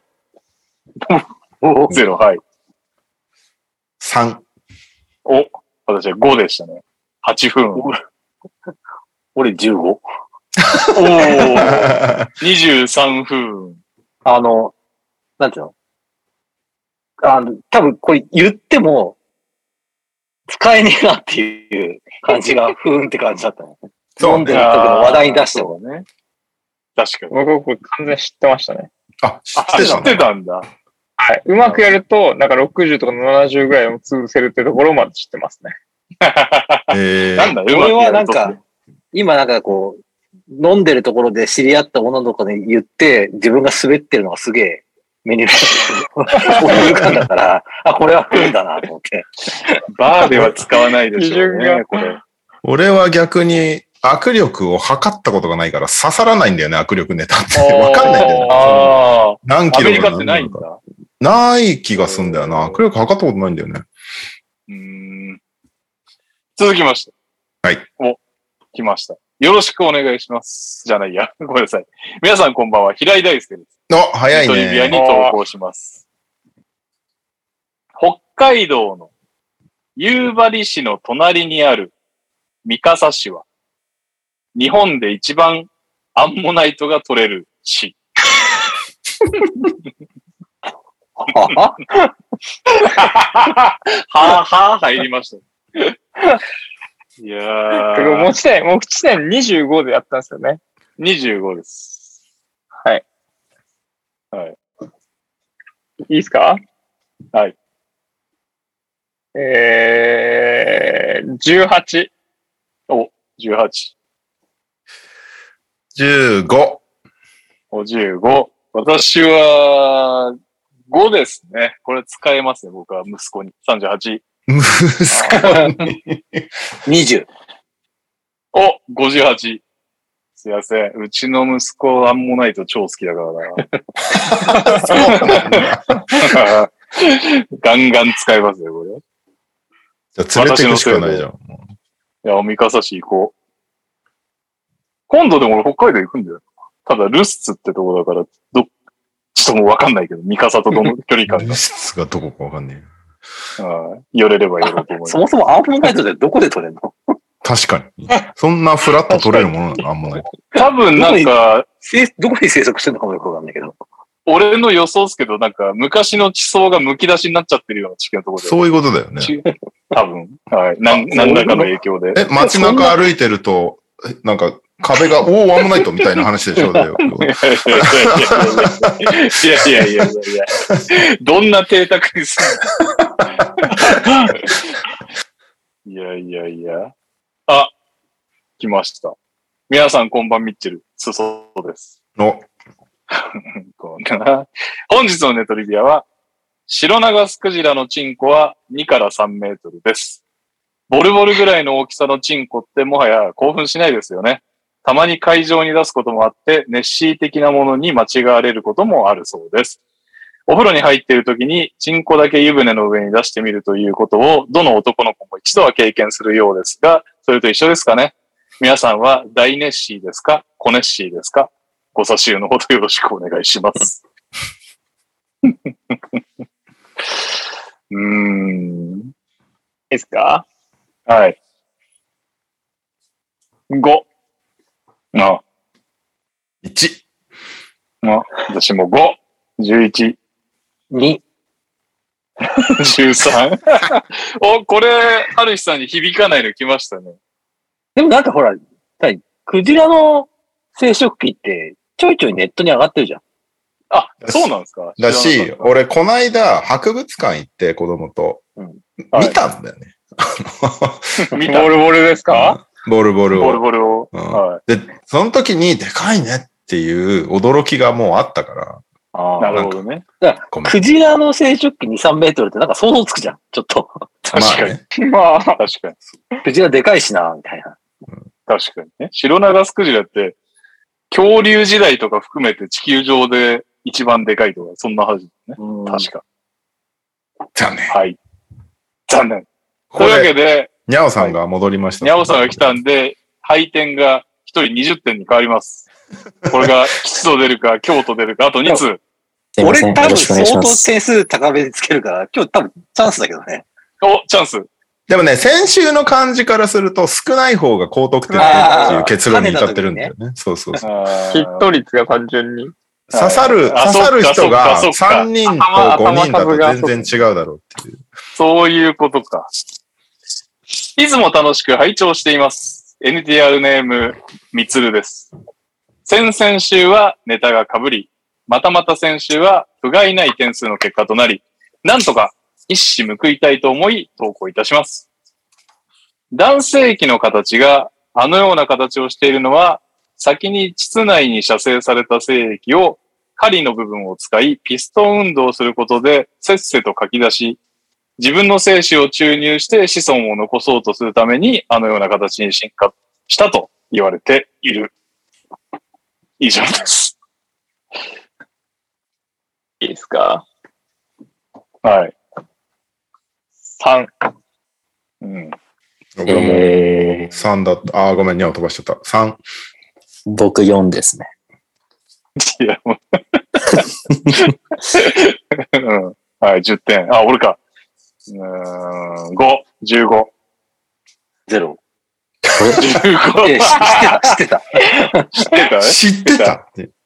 知ってまあ、たね 1週間に 2, 2個も生殖器はいらないっすよ。重たいなっていう。そう。なんかちょっとあれですよ胃もね。たれ系し下、下系言っとけば、的な感じに取られ取られてる感じ、甘く見られてる。ね。あそうそうそう。中学生みたいな。このコーナー、まあこのまあまあ、この言うコーナー、下ネタあんま刺さんないですよ。そうなんだ。そうなんでだろう。別に下ネタが嫌いなわけじゃないけど、確かに。 1、2、私3ともに普通のネ、普通のネトリビア。普通のネトリビアってなんやねん。発案者は下ネタの人なんだけどね。確かに。なんか苦戦してるもん ね。そう。下ネタの人苦戦してますよね。発案者一番苦戦してるよね。確かに。あれでも、なんか一個だけ下ネタいいとこ行きましたね。悪夢でしたっけあ悪夢あれはあれダンスボあれぐらいか。まあ、ヒット率は高くないですね。やっぱね。わかりました。今週最後の挑戦者です。サカルパパです。ネトリビアへの投稿です。俳優の香川照之さんは、部類の昆虫好きから NHK で昆虫の凄さを PR する香川照之の昆虫すごい Z に出演、かっこ残念ながら先週で打ち切り。その番組内で着用していた着ぐるみのカマキリは、メス。なるほど。難しいわ。え、これは20分満点か。20分満点。分満点。これはネトリビア的には、メスであることですかねそ。うですね。いや、そういうこ番とです組内、うん。香川照之の昆虫すごい Z で香川照之が着用していた着ぐるみのカマキリあはーメなスるほどね。なるほどね。うんはいはいはいい。いっすかうん。うん。 ?10。お、10。ほうほう。16。 お、26。 12。え ?38? お、18。うん。おー56。 11。あ伸びなかったか。惜しい !77! ギリ、4、4位ぐらいの不運ですね。78。パンダの多短歌を分、今の時期じゃなかっ一分超えたらら、もっと多分点数あ。高そう、い。そうなんだよね。多分、あのタイミングが、そう、なんか、余計なのが乗っかってる。ってるうん、なんか、きっと、そ、それを見、なんかね、時事ネタだから放り込もうみたいなのもあったのかもしれないけど、なんか逆にそれがマイナスポイントになっちゃったな、俺。なんちょっとなんか集中できないっていうかさ、難しい。し、し、ネタに集中できなかっ シビアだな。こっちに集た。い中できやないい。やなか今じゃねえなっていうのは。解説されてるじゃないですか。いや、だって先週の、これは先週のアメリカザリガニとか、もう時事ネタもクソもないじゃん。なんか、そのなんか唐突さみたいなのの、はいはいはい。と真逆にあるんだけなどん、で今そのネタをみたいな感じは確かにありそうましたね。いや難しいよね。レオさんめっちゃ真摯に向き合ってますね。向き合うよ。いや、でも、かといって時事ネタがダメなのかっていうと、そういうわけでもないんだよね。なんか難しいんだようんね。うん半年後ぐらいだったらめっちゃ受けてたなと思いますけどね、今のやつ。ああー みんな忘れた頃に、あ、そかう。かはっいてはい るからねはなるほど。難しいな。い。難しいですね。 というわけで、そろそろオフシーズンが終わりかけ、えこれ開幕までだっけプレシーズンまでだっけどっちだっけキャンプまで3週間とかじゃなくて。決めてないな。いつまあでも、 9試月合始まったら、9 9月いっぱいやる。うん。ジャパンゲームズまでとかでいいんじゃないうんうん。あ、オッケー。じゃあジャパンゲームズまでやりましょであと、ってことはもうあと1、2、3回あります。 3週う。あ間。と3回。はいあと3回でおー78分を超えなければいけませんね。まあ同率でもいいかもしれない。夢の90点台見たいですけどね。みたいね。え、確かに80、80何二でしょ。 82。82、81、78。だあ、そうか。ト三ップ3に入りゃいいのか。そう。トップ3に入ればいいんで。はい、というわけこうで、最後、ラスト3チャンスはあ週、りますね皆さん頑張ってください。チャンスあります。普通オタです。お疲れ様です。ダバーツです。ちょっとした情報を共有します。先日、あの美人 3x3 プレイヤーでダブドリのインタビュアーでもおなじみ、岡田真央さんがインスタライブをしていました。いい機会なので、勝手にトニトニさんの名前を出して、またダブドリ大柴さんのポッドキャスト出てあげてくださいと、何様の上から発言でお願いしたところ、え、そんなの依頼されたらいくらでも出ますよと反応してくれました。優しい。 社交事例かもしれませんが、岡田さん的にも 3x3 に力を入れてらっしゃるので、宣伝も兼ねてゲスト依頼を投げてみてはいかがでしょうか。岡田さんをよ呼べば、視聴回数の増加や女性ゲスト会では出席率が高くなる、にゃおさんの出席率向上につながります。よろしければご検討お願いします。いいっすけど、なんかあれ欲しいっすよね。3x3、なんか絡めて企画でき確たからいいにっ。すねなんかこう、フックが欲しいよね。はい。ありがとうございます。でもね、そういうことを言ってくれるとね、確かに。誘いやすい。すいません、先に、あのーネトリビアに対して土井健から意見が来てるんですけど、うん読む順番を投稿順じゃなくランダムにしてほしいですって。毎回、毎回先頭バッターなの不利なんよなっていう。それはもう、投稿のタイミングを調整していただいて、いやごめんなさい。でも、当日に投稿すると、あの、拾われない可能性もあるからね。でこうリスクが高いんで。チキンいレーやスみたいな。俺全然考えてなかったんですけど、土井健がいつも先頭バッターとか、それは申し訳ないけ ど、あのーこれ、えっ、と、なんだっけ、マークトナイト LTR アット gmail.com に送ってくれる人も、僕の DM に送ってくれる人もいて、別に僕どっちから持ってこうとか何も考えてないから、結構ちょっとはシャッフルされてるはずなんですけ どね。土井健が毎回運がないだけだと思います確かに土井健トップバッターのイメージ強いな。 いや、イ メージめっちゃありますね。なんかトップじゃなければみたいな。今週の基準作りみたいになっちゃうもん ね。確かに。前説みた M1 いなの。トップバッターと同じ。 了解です。じゃあ次回ね、土井健を意図的に最後にしてみましょそうね。う。 はい。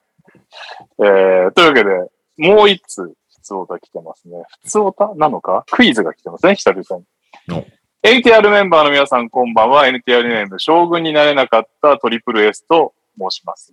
おえー今回は、現在、すごい盛り上がっているユーロバスケット特別クイズを作ってきました。まずは、ゲストのハルヒさんへのクイズです。俺はい。二二択っすね。えー、ジェリー・オスマンは、トルコ国歌を A、歌う、B、歌っ歌ってない。俺わかるでしょ。ああ、俺わかるでしょ。いい問題だな。これ、今週のための先週の投稿でしたね、多分。まさに今日試合があったからね。トルコ対ベルギーっていう。そうなんだ。これはわかりますよ。トゥーイージーだわ、トゥーイージ歌わない。正解は歌うでした。 いやー、オスマンはいいやつなんで歌いそうですよ。ジェリー・オスマンはトルコ国歌をちゃんと歌っています。続いて、ニャオさんへクイズです。 フランツ・ワグナーはドイツ国歌を A 歌う、B, B 歌ってない。ー。これね、これわかりますよ。を、はい、あいあいつは結構透かし野郎なんで、はい。歌わない。正解は歌う。フランツ・ワグナーはドイツ国歌をちゃんと歌ってい ます。ニャオさんの理由と俺の理由全く一緒だから。透かしオてスそマンの、は結構透かしてそのイメージだから歌わねえのかなと思ったけど。うーん。愛こ国れ心は難しいな。難しくなってきましたね。続いて、レオさんへのクイズです。マルコ・シモノビッチは、モンテネグロ国歌を A、歌う、B、歌ってない。これ簡単モだなンテネグロの試合見てね。うーんあれ簡単ですこれね。簡単だわ。 歌う。答えは歌ってない。 こんなに二択で間違い続けいる。やいやいや。なんであいつ調子乗ってん情けないだよ。情けな全いですね然ブルーズで試合出てないのに、何なんだ よ。マルコ・シモノビッチは、モンテネグロ国歌を歌って歌えよ。で、これね、オチが本当は右さんだったんですよね。あ、なるほどね。うんカズマ。本当はカうズす、マうす、カズマ、ウスマンガルバー、詳しくないでしょ、どうせ。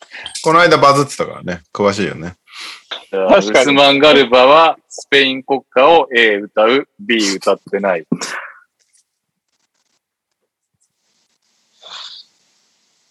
歌ってない。お正解。お当おてんのかよ。当てんのかよ。当てちゃった。ただし、これはきっかけ問題で、スペイン国歌はメロディーのみなので歌詞がない。だから歌ってない。なんだそれ。 ややこしいですね。いかがだったでしょうか以上、ユーロバスケット特別クイズでした。いいい問題です。や、面白かった。わざわざ面調白かったべけどたユのーロがバすスケごッい。ト関係ない。結構大変でしょ、これ。ちゃんとね集めるの。いや、先週ね、結構話題になったんだよね、この国家問題がね。ああ、なるほどね。日本代表一人も歌ってないっていう。ああ、そうなんだ。あ、違うで、か。シン、ひシング、シング。比江島、比江島だけなんかちょっと口ずさんでるかもしれないみたいな。そうです。まあヨーロッサンパトスのみ国ただいなやつがと、いないわけですね。あれですよね、旧植民地出身の人は歌わないとかってたまにあったりとかしますよね。ああ、そういうのはあるよね。うん。なるほどね。でも、でもさ、さ、これ 先先週も話したからやるんだけど、サッカーはさ、日本代表めっちゃ歌うじゃん、結構。ね。うん、あの差は何なんだろう。あれは中田が言ったからじゃないあ、そうなんだ。だ。なんかまあ。もうサントスが熱唱してるイメージしかないんですけど。あーあー、確かに。あ、でもそれもあるかもね。中田がなんか言ってたでしょまあなんかその、他の国のあれと比べて、ね、リズムとかこう、音程的に、うん。なんか、その何戦いの前にはちょっとなんか歌いづらいとかって言ってたけど、なんかその、何国歌を歌うことに対してどうこうのっていうのはなんか言ってた気がする。うんすげえ、うすげえうろ覚えだから。めちゃくちゃざっくりうろ覚え状況でも確だかからに。それこそそれ聞いそうて、へーとかふーんと思った覚えがある。なんかでも昔から歌ってるイメージあるけどね。なんかラモスとか熱唱してるイメージあるけどな。でも数が、そうだったね。あの、確かに。ブラジル行って帰ってきて、だからまあその海外でそのより日本人っていうのを意識したから、やっぱりなるよね。歌うようにしたみみたいなのは言ってたよね、確たいか。な。なるほどね。うん。はい。なんだえー最後マジでモンテネグロとかもややこしい歴史あるでしょ。まあね。でもアメリカ行ってね、こうね、海外を意識して。エンディングです。はいえーはいオリミラです。ディズニーの主題歌で一番好きな歌はでお願いします。ねそし、 俺も一通も一曲もわからん。えー、そこんしなことあて、ります一曲もわかんないことあります名前知らんがな、名前。そう、名前がわかんない。ダブアツです。自分が最強だと思っているクレジットカードの種類でお願いします。最強の基準はお任せします。どういうこ とこれはきついなどっちもきついなその2個なのその2個です。どっちもどうでもいいなぁどっちも。いやいやいやいや、クレジットと同じレベルにはならなくないですかえー、どっちにします もうどっちだでかもら、ないいん、ですよなん、なんとかのやつとかになっちゃう。 ディズニーの主あ題歌。そう、そうですね。そうですね。俺もそうあ思の、っちゃう。曲名はわかんないです。うん。それでよければ。ディズニーしますかじゃあ、数真面目で。どっちでもいいですよ。別にクレジットカードでもいいですし。まあ、カズマの顔を立てましょう、ここはね。しゃーなし。じそゃあ、んな、そんな落ちなえいですよ皆さん、皆さん準備は大丈夫あ、わかりました、わかりました。OK です。OK ですディズニーを。必死に検索してるよ。俺も今必死にディズニーソングスを検索している。そんなにですか僕が、じゃあ、5個言いましょうか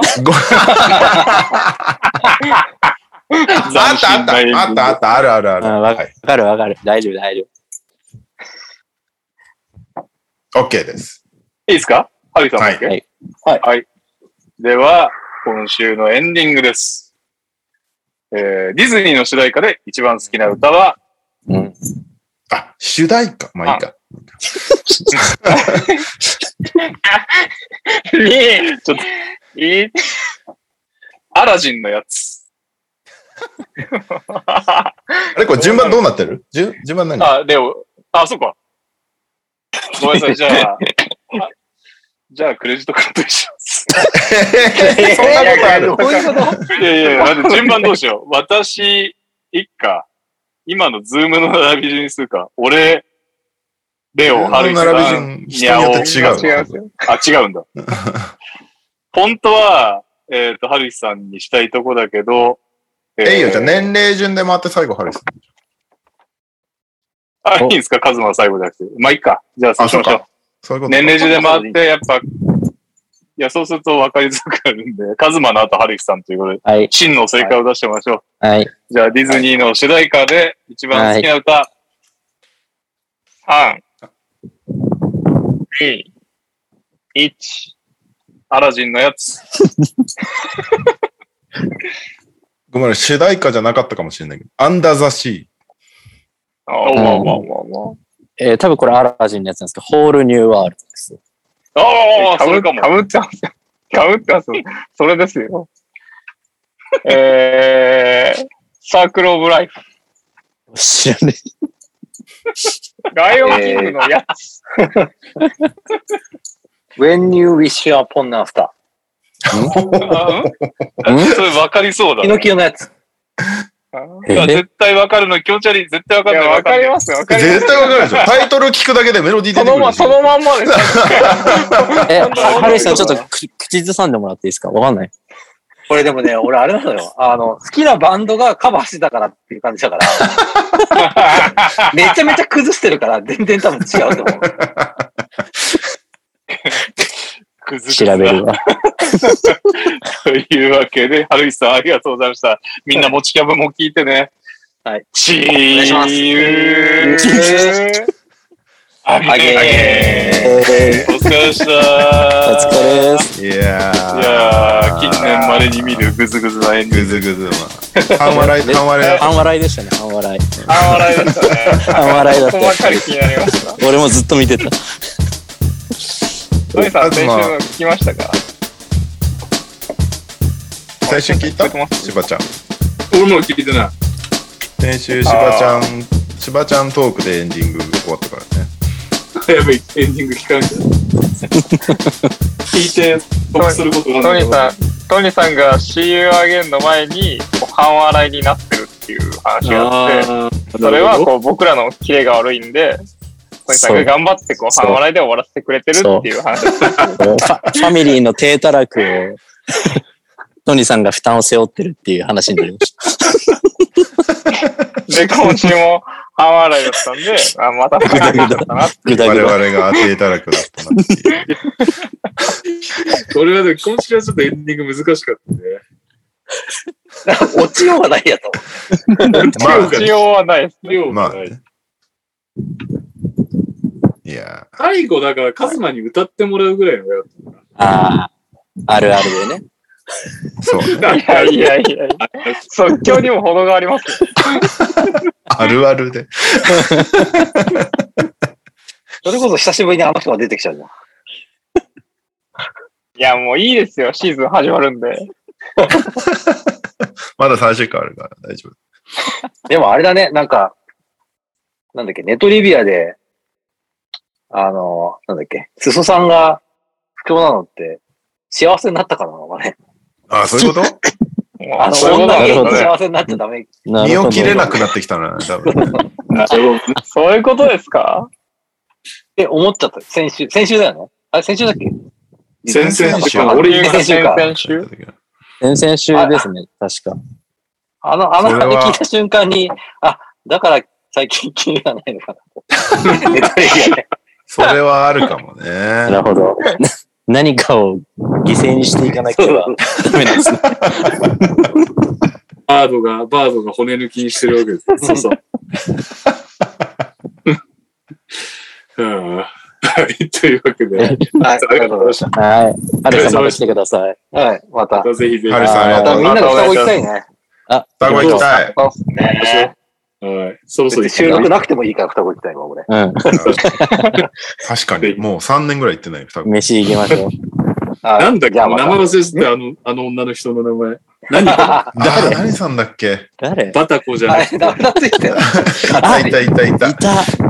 いた。名前忘れちゃいまいしや、忘れました。うちらの、うちらのゴールデントングはまだあるのかなそこにないんじゃん。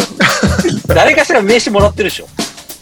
あうん、もらってると思う。な、なんなら、えてないなマスク送ってきたもんね。送ってきました。ーうちには送ってこない。俺が、 いやもうなんか、もう収録の後はきついだろうから、ね、なんかもうちょ食べるためだけに来てんの、そうですね。今度、今度行きましょう。新宿集合ですね。ぜひ行きましょう。楽しみに待ってます。はーい。はい。じゃお疲れ様でしたあ、はーい。おやすみなさい。お疲れ様お疲れ様です。はい